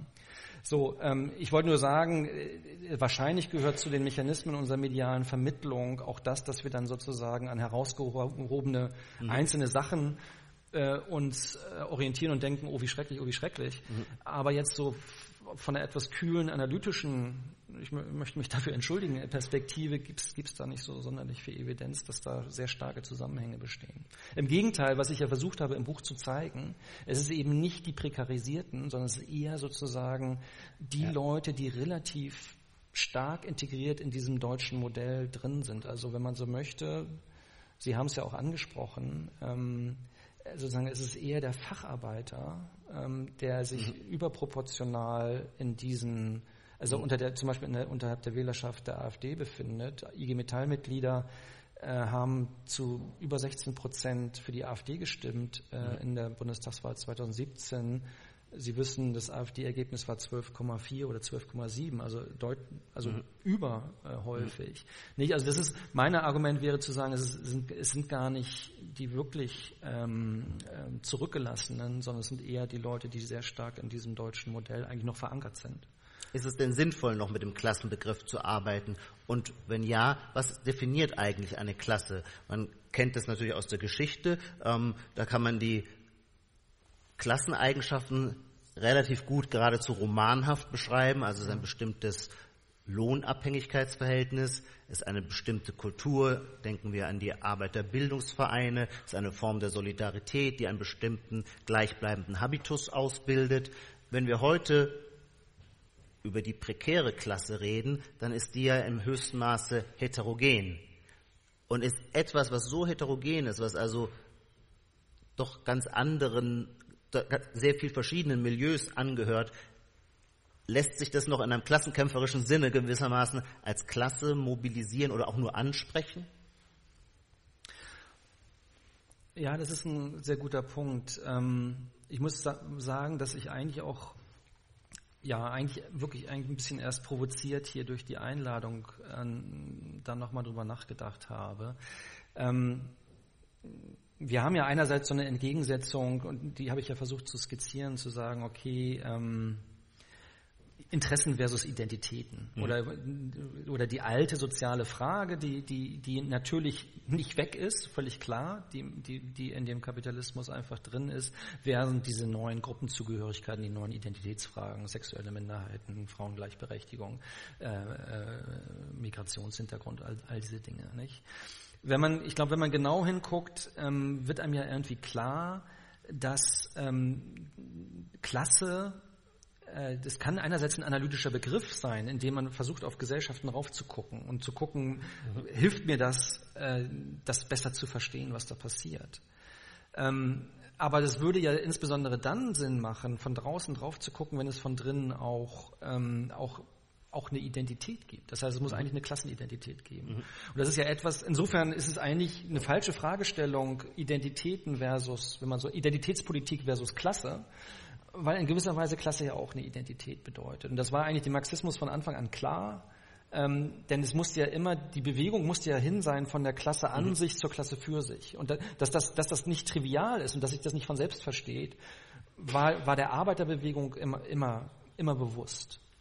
Und deswegen ähm, sieht man ja auch diese absolut reiche Organisationswelt mit ihren all diesen, wie so eine Vorfeldorganisation, mit all ihren Anstrengungen, mit den Vergemeinschaftungsaktionen, sowas wie Arbeiterbildungsvereine. Das, man muss ja erstmal dem Arbeiter im Grunde genommen sagen, okay, du bist ein Arbeiter und das hat bestimmte, und das ist ja ein hochabstrakter Vorgang, ähm, mhm. nicht? Also so insofern eigentlich haben wir es mit verschiedenen, wenn man möchte, mit verschiedenen konstruierten und verschiedenen voraussetzungsvoll abstrakten Identitäten zu tun. Wobei man dann doch sagen würde, die Identität der sexuellen Orientierung wie die der Herkunft, wie die des Geschlechts sind solche, ähm, die man äh, nicht abschütteln kann, die einem quasi äh, biologisch in irgendeiner Weise in die Wiege gelegt worden sind, während die Klasse Klar vererbt sich da manches traditionell und so weiter, aber die Klasse ist per se ja etwas, da lande ich aufgrund meines Bildungsganges, meines Berufsganges. Sie ist also irgendwie dynamischer. Sie hat jedenfalls nicht den Charakter eines unvermeidlichen Schicksals. Und insofern würde ich dann schon sagen, gibt es einen Unterschied zwischen, auch wenn die Klasse selber ein Identitätsgefühl herausbildet, gibt es doch einen Unterschied zwischen Klassenfragen und Identitätsfragen. Ja, aber der Punkt, auf den ich versuchte hinauszukommen, wäre ja zu sagen, ja, gerade weil das eine eigentlich abstrakter und sogar vielleicht ein bisschen fluider ist, sind ja eigentlich die Anstrengungen, das zu verstehen und das selbst als Identität zu übernehmen, noch viel müssen, müssen ja viel größer ausfallen. Das eine ist ja viel plausibler. Ich weiß, ob ich Mann oder Frau bin, meiste mhm. Zeit zumindest. Ähm, äh, so, ich weiß, ob ich sozusagen, wo ich herkomme, ethnische Zugehörigkeit oder wie man es mhm. definieren möchte. Meistens ist man auch über seine sexuelle Orientierung so grob informiert. Ähm, ähm, so, ähm, so, äh, da kann man auch sagen, das sind, äh, naja, auf alle Fälle mein Punkt wäre zu sagen, eigentlich, ähm, ob überhaupt das ein Handlungskollektiv ist, was man total, wie Sie sagen, was man ansprechen kann, was für die Leute auch Sinn macht und deswegen macht es auch Sinn, die Gesellschaft so mhm. zu verstehen, ähm, ist einerseits hochvoraussetzungsvoll und andererseits sind wir wahrscheinlich damit konfrontiert, dass sich das jetzt stark verändert hat. Ähm, denn letztendlich ich glaube, ein, eine, eine Sache, die, die uns wahrscheinlich schon auch aufklärt darüber, was, was im Moment passiert, ist zu sagen, na ja, äh, also all diese, diese reiche Organisationswelt zum Beispiel ist ja mehr oder weniger verschwunden, die, die gibt es kaum mehr. Ja. Ähm, oder zumindest hat sie den Kontakt zu vielen der Leute verloren, die ursprünglich eigentlich da mal angesprochen gewesen waren. Und eine der Folgen vermutlich wäre, dass man sowohl sozusagen diese Identitätsfragen als auch die Klassenfragen letztendlich mittlerweile so Art individuell verhandelt. Ähm, ist das für mich quasi, ist das sozusagen für mich identitätsstrukturierend? Ähm, so, und dann, dann wird das vielleicht manchmal so aufgerufen und manchmal so in verschiedenen Kontexten. Zumindest gibt es keinen Akteur mehr, der mich zum Beispiel vielleicht über meine Klasseninteressen aufklären könnte, der sich die Mühe macht, mit mir zu sprechen und zu sagen, nein, nein, was du, was du denkst, ist, ist ja gar nicht, ist ja gar nicht. Also zumindest wäre das nicht die klassische Rolle der SPD, um es jetzt mal konkret herunterzubrechen? Ja, ja, genau. Und warum fällt ihr das so schwer? Naja, also die, ähm, also wir hatten über das Phänomen gesprochen, was Didier, Didier Eribon ja wohl auch anspricht. Bei uns sozusagen in der, in der politikwissenschaftlichen, vergleichenden politischen Ökonomie ist, ist natürlich dann auf einmal dann das Statement, ja, die neuen Arbeiterparteien, das sind die Rechtspopulisten. Ähm, mhm. Ähm, so, das kann man jetzt einfach erstmal deskriptiv so beschreiben. Mhm. Ja, das, also die Le Pens und die ähm, äh, teilweise auch die Orbans, die Trumps, äh, mittlerweile ja so der, die, die, die Johnsons, äh, schaffen es offensichtlich in dieses Milieu auf einmal ja. reinzukommen. Obwohl man aus einer linken Perspektive immer sagen würde, wie verrückt, die wählen ja gegen ihre Interessen. Es kann ja nicht sein, dass der Rust Belt in den USA für den Multimilliardär Trump stimmt. Richtig. Also das ist natürlich sehr schnell so eine falsche Bewusstseinsgeschichte. Mhm. Naja, man könnte natürlich sagen, okay, wenn es so ist, müsste es aber ja noch, noch eine Instanz geben, die das, die das vermittelt. Also die müsste, also und das meine ich ja. Letztendlich ist ja auch eine Art, wenn Sie so wollen, also wenn Sie so wollen, die disziplinierende Wirkung des Marxismus ist ja fast das, was man am meisten mm, bei ihm, also was man heute am meisten vermisst und wo man sich vielleicht zurücksehen würde, nicht? Weil das ja erstmal eine sehr abstrakte, äh, fast philosophische Aufklärung von Leuten darüber, was eigentlich in ihrem wirklichen Interesse ist. Und das so unmittelbare Impulse, zum Beispiel der Migranten mit dem Arbeitsplatz weg, äh, so dass das vielleicht, dass man das kontrollieren sollte durch Reflexion. Äh, und ich meine, welche Bildungsanstrengungen sind da unternommen worden, nicht? Aber der, der Punkt wäre ja zu sagen, ähm, naja, äh, also wir haben eine, eine Sozialdemokratie, die sich, die sich aus diesem Milieu fast vollständig verabschiedet hat, würde man sagen. Mhm. Ähm, das ist eher öffentlicher Dienst. Ähm, so, äh, das ist sozusagen eine Funktionärsschicht, äh, die eigentlich auch mittlerweile von der Sozialisation da nicht mehr herkommt und mhm. die, glaube ich, auch weitgehend sprachlos geworden ist gegenüber diesem Milieu. Ähm, also Heiko Maas kann man sich ähm, jetzt zum Beispiel erstmal schlecht vorstellen. vorstellen. Ähm, was weiß ich, in Dortmund in der, äh, in der Kneipe, äh, so, dass das gut funktionieren würde. Ähm, naja, und das ist so eine Vermittelschichtisierung der Sozialdemokratie. Ähm, und da würde ich schon denken, dass bestimmte Milieus da in gewisser Weise auch ähm, adressatenlos geworden sind. Und wie gesagt, man verhandelt das mittlerweile ja fast auf einer individuellen Einstellungsebene, ähm, weil, weil diese ganze Organisationswelt auch nicht mehr da ist. Und naja, die Folgen sehen wir. Ne? Also das, das Sie haben jetzt gesagt, Identitätspolitik und Klassenfrage seien gar keine Gegensätze, weil auch die Klasse selber etwas ist, für das man erst eine Identität ausbilden muss. Ja. Umgekehrt gewissermaßen hat ähm, das linke intellektuelle Lager, als ihm der Vorwurf gemacht wurde, zu identitätspolitisch zu sein und Klassenfragen übersehen zu haben, immer reagiert mit der, ähm, mit der Konjunktur eines neuen Begriffs, den ich vor fünf, sechs, sieben Jahren noch nicht gehört habe, der jetzt aber immer zufällt, nämlich das ist Klassismus. Also mhm. so wie man äh, zehn Jahre lang äh, sprach, das ist Transphob, das ist Sexismus, das ist Rassismus und mhm. da hörte sonst immer die Serie, äh, äh, die Kritikserie auf, wird jetzt immer noch ergänzt, das ist klassistisch. Mhm. Früher hieß es, das ist lokistisch, weil man ähm, vom Aussehen des Menschen ähm, äh, ähm, einen Rückschluss zog. Und das waren gewissermaßen diese weichen Themen, die, die kulturellen Selbstbeschreibungen der Gesellschaft. Und das ist jetzt erweitert worden durch klassistisch. Und ich frage mich, was da eigentlich passiert. Ist, äh, gelingt es durch die Einführung dieses Begriffes ähm, tatsächlich die politische Ökonomie als eine Dimension in den linken Diskurs einzuführen? Oder ist es nur quasi ein, ein, ein Name-Dropping oder ein, äh, ein Begriff, ja. mit dem man sich absichert, dass man ja. auf diesem Auge, auf dem Auge der harten materiellen Wirklichkeit nicht blind ist? Ah, ich würde B sagen, ehrlich gesagt. Die Antwort ist mir zu kurz. Nein, ähm, vielleicht ein bisschen.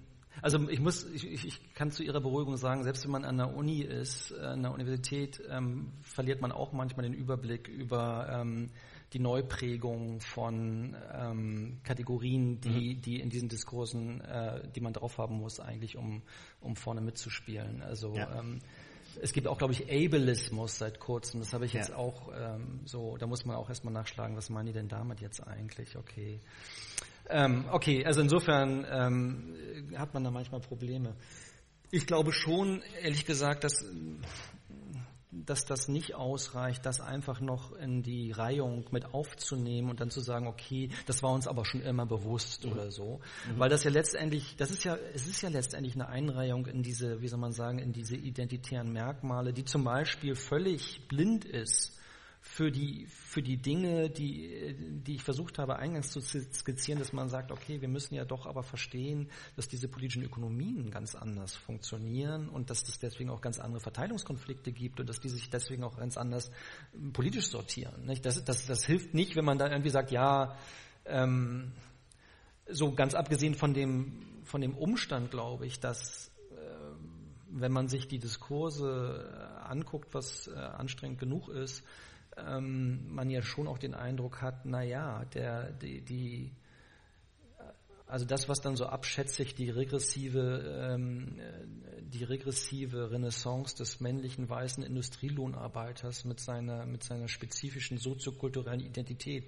Also das, das, ist, das ist, klingt wunderschön, äh, sozialwissenschaftlich, schöner Jargon, aber es ist ja nur eine, eine Ohrfeige nach der anderen. Mhm. Ne? Und äh, im Grunde genommen hat man ja schon den Eindruck, dass viel in diesem Diskurs weiterhin auch wirklich klass, klassistisch ist. Ne? Achso, der Diskurs, der das Wort selber gerne gebraucht hat, im Grunde einen klassistischen Gestus. Häufig, würde mhm. ich sagen, ja. Jetzt, ohne Polemik, ähm, ist ja die Überlegung, wenn man ähm, Identitätspolitik mit Skepsis sieht und sagt, der Klassenbegriff ähm, sollte stattdessen stärker gemacht werden, hat man ja dafür einen guten Grund, nämlich dass die Klasse in der Idee zumindest eine Bezugsgröße ist, die quasi gesellschaftsmilieus übergreifend wirken kann. Während ähm, identitätspolitische Kriterien sind dann doch ja. am Ende immer bezogen nur auf die eigene Gruppe, für, über die man sich in dem Fall dann definiert. Also was weiß ich, ähm, eben als Frau oder als Mensch mit Migrationshintergrund oder als äh, Mensch mit äh, oder als, als Transmensch und so weiter. Ähm, se sehen Sie ein Problem, dass die Gesellschaft einerseits deswegen auseinanderbricht, weil sie sich selber nur noch über so verschiedene Milieus beschreibt und könnte darauf tatsächlich ein größeres Klassenbewusstsein eine Antwort sein? Also ja, ja. Fast so Klasse als einen republikanischen Begriff. Also wenn das Republikanische das ist, was uns alle verbindet, jenseits unserer sonstigen Identitätspräferenzen, die in einer liberalen Welt unserem eigenen äh, Gutdünken überlassen sind, ähm, könnte, ein, könnte ein solcher Begriff dann doch nochmal das Gemeinsame des Staates reaktivieren? Ja, das, also das war genau das Stichwort, was mir, was mir einfiel äh, jetzt im Hinblick auf Ihre Frage. Ähm, weil das ist, das, das changiert ja jetzt gerade bei Ihrer Frage ein bisschen, weil Sie erst gesagt haben, okay, kann uns der Klassenbegriff kann der uns ermöglichen, zumindest größere Solidargemeinschaften ja. zu definieren, als jetzt so sehr kom kompartmentalisierte Identitätszuschreibung, wo man ja auch immer sagen muss, okay, wenn, wenn, wenn man das, wenn das immer über einen gewissen Opferstatus läuft, muss man ja, ja auch denken, naja, irgendwo muss es dann auch Täter geben, ähm, so, sonst klappt das mit dem Opferstatus mhm. nicht und, und dass das sozusagen ähm, vielleicht ähm, schwierig ist als ein politisches Mobilisierungsprojekt, was, was was ein bisschen ausgreifender versucht äh, zu sein. Das ist ja letztendlich auch das Argument gegen Hillary Clinton. Ne? Man kann natürlich so eine Regenbogenkoalition machen, aber dann gibt es einen Trump, der sagt, okay, und ich grab den Rest ab. Ne? Also mhm. sozusagen, denn, denn ihr impliziert ja dauernd, mhm. ähm, dass es da irgendwie, ähm, äh, dass es da sozusagen Tätergruppen gibt. Dann, dann bin ich halt der Repräsentant der Tätergruppen, wenn man so möchte. Mhm. Ne? Also und dann hat man diese White Lives Matters 2 T-Shirts im Rust Belt und sagen, ja, aber wir sind, uns gibt's ja auch und, und uns hat man vergessen Und ökonomisch muss man sagen, ja, man hat euch vergessen, das, das ist mhm. so, das ist eine, ist eine korrekte Beschreibung. Ne?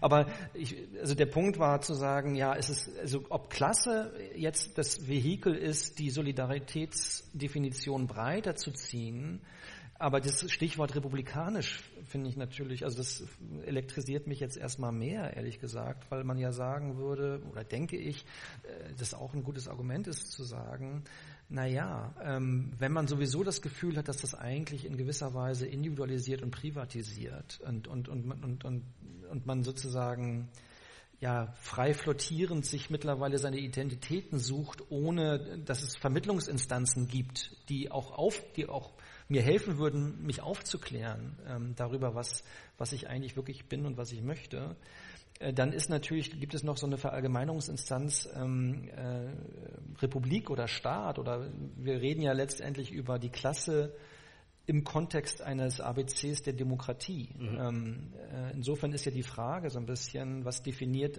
uns denn gemeinsam? Naja, erstmal sind wir normalerweise Bürger ein und desselben Staates. Das ist das Gemeinsame, wenn man so möchte.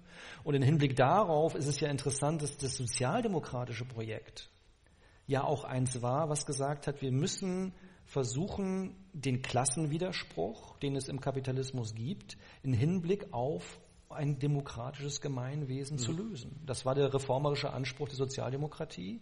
Und der hat genau dazu beigetragen, dass quasi Mill und Marx nicht recht bekamen, sondern dass sich Demokratie und ähm, Kapitalismus tatsächlich in gewisser Weise zusammen äh, äh entwickeln konnten im 20. Jahrhundert. Ähm, äh, so, aber das ist ja immerhin in Hinblick, wenn man so möchte, auf eine politische Gemeinschaft der Gleichen. Mhm. Ähm, mhm. So und man hat ja fast den Eindruck oder vielleicht die pessimistische Einschätzung, dass sowohl sozusagen die, die ökonomischen Individualinteressen, die sich jetzt artikulieren und sagen, ich bin zurückgesetzt oder so, als auch die, die identitären Individualangebote, äh, die sagen, ich bin halt, was weiß ich, so oder so, ich bin Frau oder Mann oder migrantisch oder nicht oder homosexuell oder heterosexuell, dass das alles auf einer Ebene ist, das gar nicht mehr vermittelt ist auf irgendwie eine, wie soll man sagen, eine republikanische Gemein mhm. Gesamtheit der, mhm. der, gleichen Bürger. Und, Und warum, glauben Sie, gab es, ist es zu dieser Entwicklung gekommen? Gibt es dafür dann wiederum sozioökonomische Gründe? Naja, was wir ja sehen, also das, das ist eine komplexe Entwicklung. Ich kann mich auch nicht hinstellen und sagen, so, ich kann jetzt erklären, woran es genau gelegen hat. Ja. Ähm, das, das wäre auch vermessen. Ähm, aber natürlich, also wir, ich meine, Parteizugehörigkeit nimmt ab, Gewerkschaftsmit, ist man, man immer weniger Gewerkschaftsmitglieder, immer weniger Leute im, in der Freiwilligen Kirche Feuerwehr, gehen. in Kirchen, Vereinen. So, das, die, die intermediären Instanzen ähm, verschwinden, die mhm. genau diese Vermittlungs- und Kanalisierungs- und, und Moderierungs- und Artikulierungsfunktion übernommen haben. Die Parteien sind in der Krise, die Kirchen sind in der Krise, die Gewerkschaften sind in der Krise. So, also diese ganze, diese ganze reiche Organisationswelt stirbt ab. Und an der Stelle tritt die Individualisierung. Das Gleiche trifft letztendlich für die öffentliche Sphäre zu. Nicht? Also die, ähm, ich brauche Ihnen das ja wahrscheinlich nicht zu sagen, aber sozusagen die, die Rolle der Presse, die noch ja bis, ja, mhm. wahrscheinlich noch bis in die 90er Jahre genau so eine formierende, mhm. moderierende ähm, Funktion war, ist, ist verlustig gegangen. Nicht? Also das, das, das läuft jetzt über Twitter, Facebook, keine Ahnung was.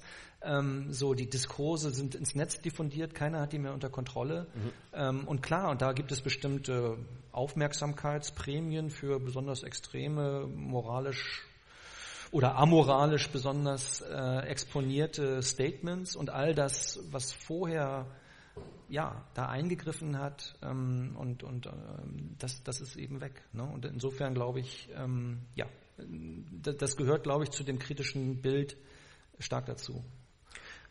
Jetzt geht mir auf, dass ich mit meinen Fragen den Begriff der Klasse immer so ein bisschen vielleicht zu sehr normativ oder zu einseitig verwendet habe, nämlich eigentlich immer mit Blick auf die Arbeiterklasse mhm. oder auf das Prekariat. Also mhm.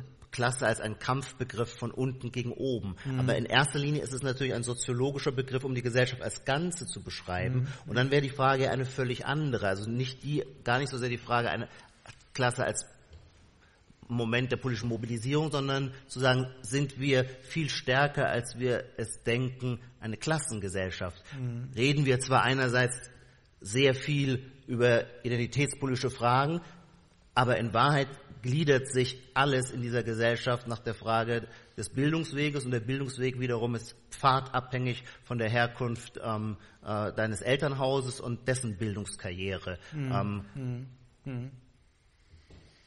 Sind wir also viel weniger eine egalitäre Gesellschaft ähm, und sehr viel stärker eine Klassengesellschaft?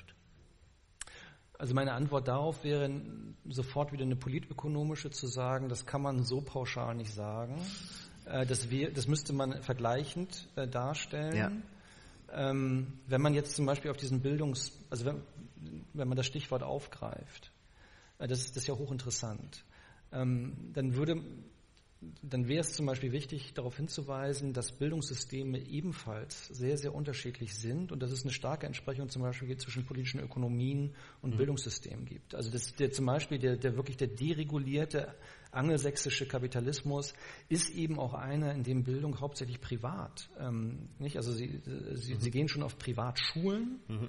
Äh, Grammar School, wenn Sie so wollen, und dann gehen Sie, äh, dann gehen Sie auf Privatuniversitäten und zahlen wie wir wissen, ein Heidengeld. Mhm. Äh, und dass das zum Beispiel eine Perpetuierung sozialer Ungleichheit und, und, und, und also es gibt einen schönen, netten dänischen Soziologen, der gesagt hat, also es gibt nicht, sozusagen, es gibt nicht nur, also es verhindert nicht nur Aufstiegsmobilität, sondern es verhindert auch letztendlich da, wo, wo es wirklich wichtig wäre, auch Abstiegsmobilität.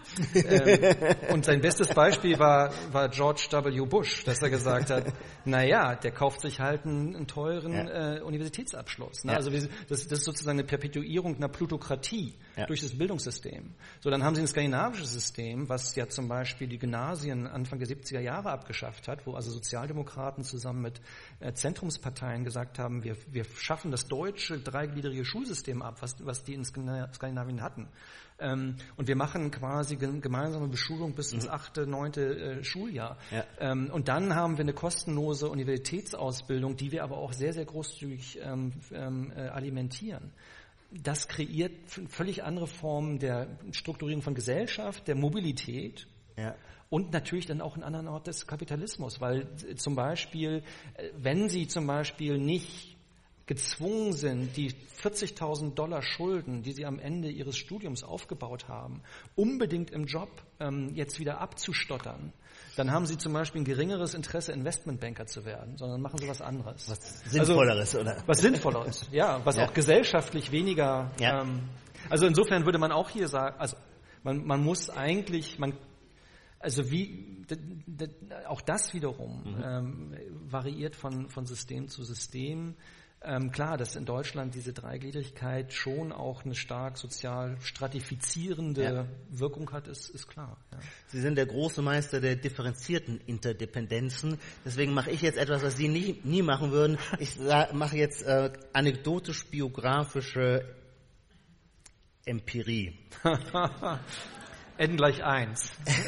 genau, N gleich 1. In meiner Kindheit wenn ich auf mein Leben schaue, habe ich das Gefühl, dass der Klassencharakter der Gesellschaft, in der ich mich bewege, tatsächlich sehr zugenommen hat. Das sage ich übrigens, ist vielleicht interessant, als jemand, der sehr ähm, marktliberal ist. Also mhm. ich will es jetzt nur mal so deskriptiv festhalten. Mhm. In meiner Biografie, ich bin aufgewachsen in einem kleinen Ort bei Heidelberg, Dossenheim, ähm, da ging alle selbstverständlich, das verstand sich ja nun total von selbst auf die gleiche Grundschule und mhm. da war die Hälfte ähm, der Kinder meiner Klassenkameraden waren aus Arbeiterfamilien mhm. und von denen sind mindestens zwei Drittel mit mir aufs Gymnasium gegangen. Die Wahl des Gymnasiums war relativ einfach zu bestimmen. Man schaute, äh, wo ist der kürzeste Weg vom Elternhaus mhm. zur Schule und da ging man dann hin. Und in dieser Schule, ich landete sogar dann wiederum durch Zufall bei einem eher etwas elitären Gymnasium, aber selbst an diesem elitären Gymnasium hat uns kein Lehrer und ich habe Abitur gemacht 1990, hat uns kein Lehrer gesagt, und wenn ihr echt Karriere machen wollt, dann studiert ihr nicht in Deutschland, sondern geht nach Cambridge oder Oxford.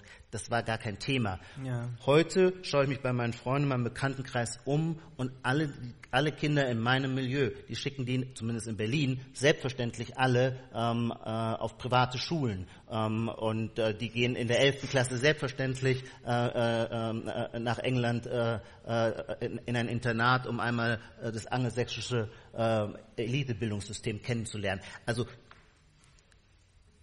es ist nur anekdotisch, aber es scheint mir so, so, so schlagend zu sein, dass sich da etwas sehr verändert hat. Und ich, wenn, wenn man der Meinung ist, und davon wäre ich schon überzeugt, dass der äh, zentrale Punkt doch immer das Bildungssystem ist, wenn man über soziale Gerechtigkeit redet, nicht so sehr die Einkommensverteilung, weil Lebensglück hat viel mehr was mit individueller Entwicklung zu tun und nicht so sehr mit dem, was am Ende am Lohnzettel steht. Mhm. Ähm, mhm. Dann würde ich sagen, hat sich da tatsächlich etwas zum Unguten verändert. Mhm. Ja, das ist, ja, ist interessant. Ähm, ich glaube, was Sie beschreiben, dass das nicht nur n gleich 1 ist, sondern dass das, dass das schon auch prototypisch ist. Ähm, meine Frage wäre, inwieweit hat das was mit Globalisierung zu tun? Mhm. Ähm, weil wir, äh, also genau dieses, wenn man so möchte, Regime-Shopping, ähm, das ja etwas ist, was auch in den 90er Jahren vielleicht noch nicht so evident als Möglichkeit dastand. Mhm. Äh, heute ist es tatsächlich so, man, und ich glaube, das ist ein Teilaspekt der Globalisierung. Man weiß zum mhm. Beispiel, ich meine, früher, Sie, Sie beschreiben das für die Gymnasi also für die Schulwahl, Studienort ist doch auch so, wo mhm entweder maximal entfernt vom Elternhaus oder, oder, oder minimal entfernt. Aber das, das waren ja die beiden Optionen. Und das ist ja jetzt kein, das war ja kein Urteil, was irgendwas über die Universität aussagt, an der ja. man studiert. Aber jetzt ist natürlich klar, dass, äh, dass man ja. weiß, okay, eigentlich macht es Sinn, an, die LSI zu gehen, weil mich das auf eine andere, andere Umlaufbahn schickt. Ja. Und das, das natürlich, ja. Aber das ist vielleicht genau das, ich meine, das ist auch diese, die Beschreibung, dass diese Gesellschaft vielleicht auch daran, wie soll man sagen, ja, besonders krisenhaft sich entwickelt, mhm. weil man genau das hat. Man kriegt eine allgemeine Klasse. Also das, man ist, das ist sozusagen ein neuer Klassenbegriff. Man hat eine Klasse, die ist eine globale Klasse. Mhm. So, und das ist nicht notwendigerweise Geld. Mhm. Ähm, ehrlich gesagt, äh, Bildungseliten also ich könnte mir zum Beispiel nicht leisten, meine Kinder an eine amerikanische äh, Privathochschule äh, zu schicken. Das, also es ist nicht unbedingt Geld, aber es ja. ist zum Beispiel, dass man es weiß und dass man weiß, okay, da gibt es ein Stipendium und geh da hin und mach das. Mhm. Ähm, klar, und das, das sozusagen diese, diese Double äh, diese Doppelmoral gerade sozusagen linksliberaler Bildungseliten, die aber wissen, wie, wie, wie trist das zu Hause aussieht, dass sie sagen, okay, aber auf keinen studiere auf keinen Fall in Deutschland, gehe auf alle Fälle nach England oder USA. Aber das hat, glaube ich, mehr mit diesen, also mit diesen neuen Möglichkeitswelten zu tun. Und, und das ist wahrscheinlich auch eine Quelle des Ressentiments, weil man das, also das ist ja ein bisschen das, was Reckwitz beschreibt. Es gibt sozusagen eine mobile neue Klasse. Ja. Das definiert sich nicht notwendigerweise wirklich nur über Kapital, sondern auch über andere Formen des ja. Sozial- und Bildungskapitals. Und dann hat man so eine Klasse, die eben nicht mobil ist und das Ressentiment ähm, wächst und wächst, weil, weil man das Gefühl hat, ey, ich bin, ich bin davon abgeschnitten. Ja. Und das, was Sie jetzt ansprechen, könnte man ja auch anders nochmal oder noch konkreter formulieren, ist vielleicht an die Stelle des, der alten Klassenantagonismen jetzt wieder sehr viel stärker ein Stadt-Land-Antagonismus getreten, weil man das Gefühl hat, dass die unterschiedlichen politischen Präferenzen ähm, in Deutschland, aber bestimmt auch in Frankreich, ähm, sich sehr stark von der Lebensform, also interdependieren mit der Lebensform, und zwar entlang der ähm, äh, Stadt-Land-Differenz. Ja wie gerade, glaube ich, gestern noch Friedrich Merz in Apolda in Thüringen sagte, dies ist nicht Berlin-Kreuzberg. Und da haben sich alle darüber aufgeregt. Aber es stimmt natürlich, ähm, die Frage, ob man in Berlin-Kreuzberg lebt oder ob man in Apolda lebt, ist offensichtlich, äh, Sie können es besser ausdrücken, ein entscheidendes Kriterium dafür, was man wählt. Äh, das ist interessanterweise gar nicht so eindeutig. Ach so. ähm, also Jetzt werden Sie wahrscheinlich sagen, jetzt nervt mich der schon wieder, weil er dauernd differenziert und ähm, anstatt, mal, anstatt das mal richtig zuzuspitzen und pontiert hier rüberzubringen. Ähm, also in, im deutschen Fall ist es interessant. Ich, ich habe ich hab ja diese AfD-Zahlen auch rauf und runter genudelt und ich habe alles, mhm. ich alles Mögliche aus, ausgetestet mhm. und äh, diese, was immer man versucht über ja zum Beispiel Besiedlungsdichte oder sowas mhm. oder auch Entfernung bis zum nächsten Krankenhaus. Äh, mhm. Wenn man wenn man wenn man solche also was ja auch für Infrastrukturschwäche dann irgendwie ein Indikator ist, das schlägt nicht so richtig an in Deutschland. Mhm. Ähm, insofern, ich glaube, es gibt viel und das ist jetzt wieder so interessant, weil es quasi so Typisierung gibt Also ähm, äh, sozusagen die, das Berlin-Bashing als Fetisch eines, eines neuen das ist völlig, ich meine, es gab ja auch Spahn, der mal gesagt hat, äh, ich gehe dauernd hier und die ganzen Ober sprechen mich auf Englisch an, das nervt mich. Das war ja auch so ein bisschen, mhm. um zu Hause mal zu punkten und zu sagen, ich, mir geht, ich lebe schon schon ganz gerne hier, aber dieses, äh, diese, ja. diese Yuppies gehen mir schon auch auf die Nerven. Ähm, also, aber das ist in Deutschland, ähm, wie gesagt, auf der Datenebene lässt sich das wiederum nicht so gut abbilden.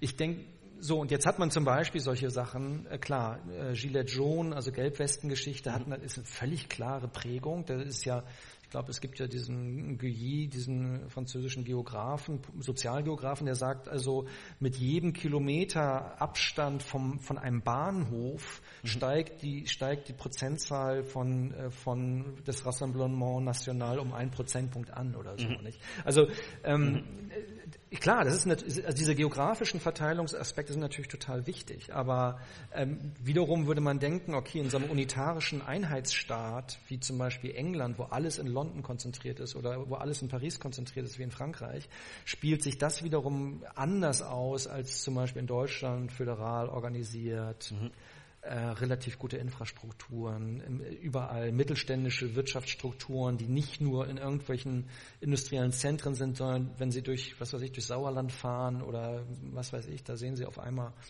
ja, Weltmarktführer, ja. da ist man über, oder auch Baden-Württemberg jetzt irgendwo in kleineren Orten. Ja. Also ich, ich da denke, also teilweise ist es diese Mobilitätsgeschichte. Die Frage ist jetzt, ähm, bildet, bildet sich das Abzug auf den Stadt-Land-Unterschied aus? Ist das so? Reckwitz behauptet das ja auch ein bisschen. Mhm. Es gibt eine eine Mittelschicht, die ist urban und mobil. Urban, dann immer. Dann hat man diese, dann hat man diese Provinzler, äh, mhm. die, die halt da nicht rauskommen aus ihren Löchern äh, und auch nicht in der Welt umhergucken und dann sind sie halt ein bisschen ja fremdenfeindlicher oder wie auch immer oder haben mehr Ressentiments.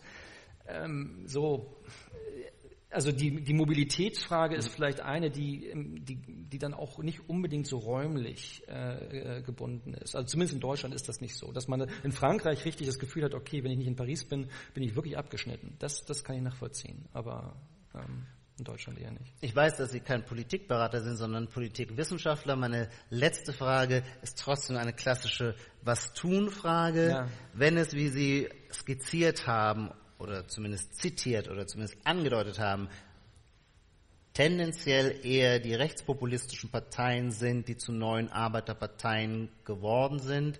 Was muss dann die Antwort der Mitteparteien und der linken Parteien auf dieses Phänomen sein? Oh, die schwersten Fragen ganz zum Schluss. ähm, ja, Ja, das, also man, man, muss versuchen, glaube ich, auch mit diesem Milieu wieder stärker in Kontakt zu treten, auch stärker zu kommunizieren. Ähm, und zwar, wie soll man sagen, und nicht immer nur von oben herab und paternalistisch, sondern so und ja, äh, das, ist, das klingt jetzt natürlich auch erstmal nicht so sonderlich ähm, hilfreich, aber das äh, glaube ich schon, dass, dass das, also das, müsst, das wäre eigentlich eine genuine Aufgabe der Sozialdemokratie, sich die, dieser Aufgabe stärker wieder zu widmen. Also Sie wollen sagen, es gab einen Kommunikationsabbruch.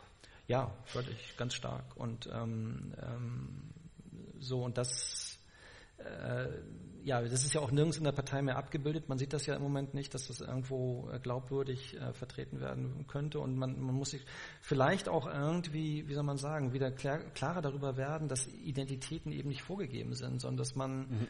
äh, aber da, dafür muss man mit muss man auch den Kontakt suchen und äh, mhm. den versuchen, diese, auf die Leute wieder zuzugehen in gewisser Weise, die, die man ja dann doch, ähm, wie soll man sagen, relativ erstmal abgeschrieben hat, auch elektoral völlig abgeschrieben hat, mhm. was, was natürlich zum, wie soll man sagen, zur Krise der Sozialdemokratie beiträgt. Denn wenn man so im Grunde genommen vier Mittelschichtenparteien hat, die sich alle um das gleiche Klientel bewerben, Herrgott, also dann, ja. dann kriegt man halt, dann ist man bei 12 Prozent. Das ist dann halt, kann man auch fast sagen, das ist, ein, das ist eine Rechenaufgabe letztendlich. Wir sind hier ein Mittelschichtspublikum. Ich bin sehr froh, dass Sie, lieber Herr Manu, zu uns gekommen sind. Ich danke Ihnen sehr. Danke sehr. Und Ihnen, verehrtes Publikum, danke ich auch fürs Kommen. Ich freue mich, wenn Sie jetzt schon sehr bald, nämlich tatsächlich am 19. März, also in weniger als vier Wochen, ähm, auch wieder unser Gast sind. Da ist der Buchstabe L dran mit dem etwas spekulativen ähm, Begriff Liebe. Wir dürfen überrascht sein, wie Barbara Finken, die große Romanistin aus München, ähm, einen Zusammenhang stiftet zwischen Demokratie und Liebe. Andererseits gibt es irgendetwas, das nicht in einem Zusammenhang zur Liebe steht? Ich glaube nicht. Ich wünsche allen einen schönen Abend.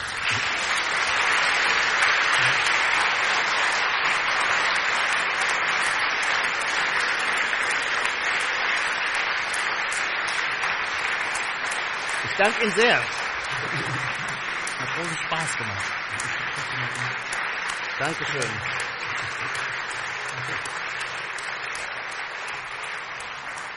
Wir sind wahrscheinlich noch auf Sendung.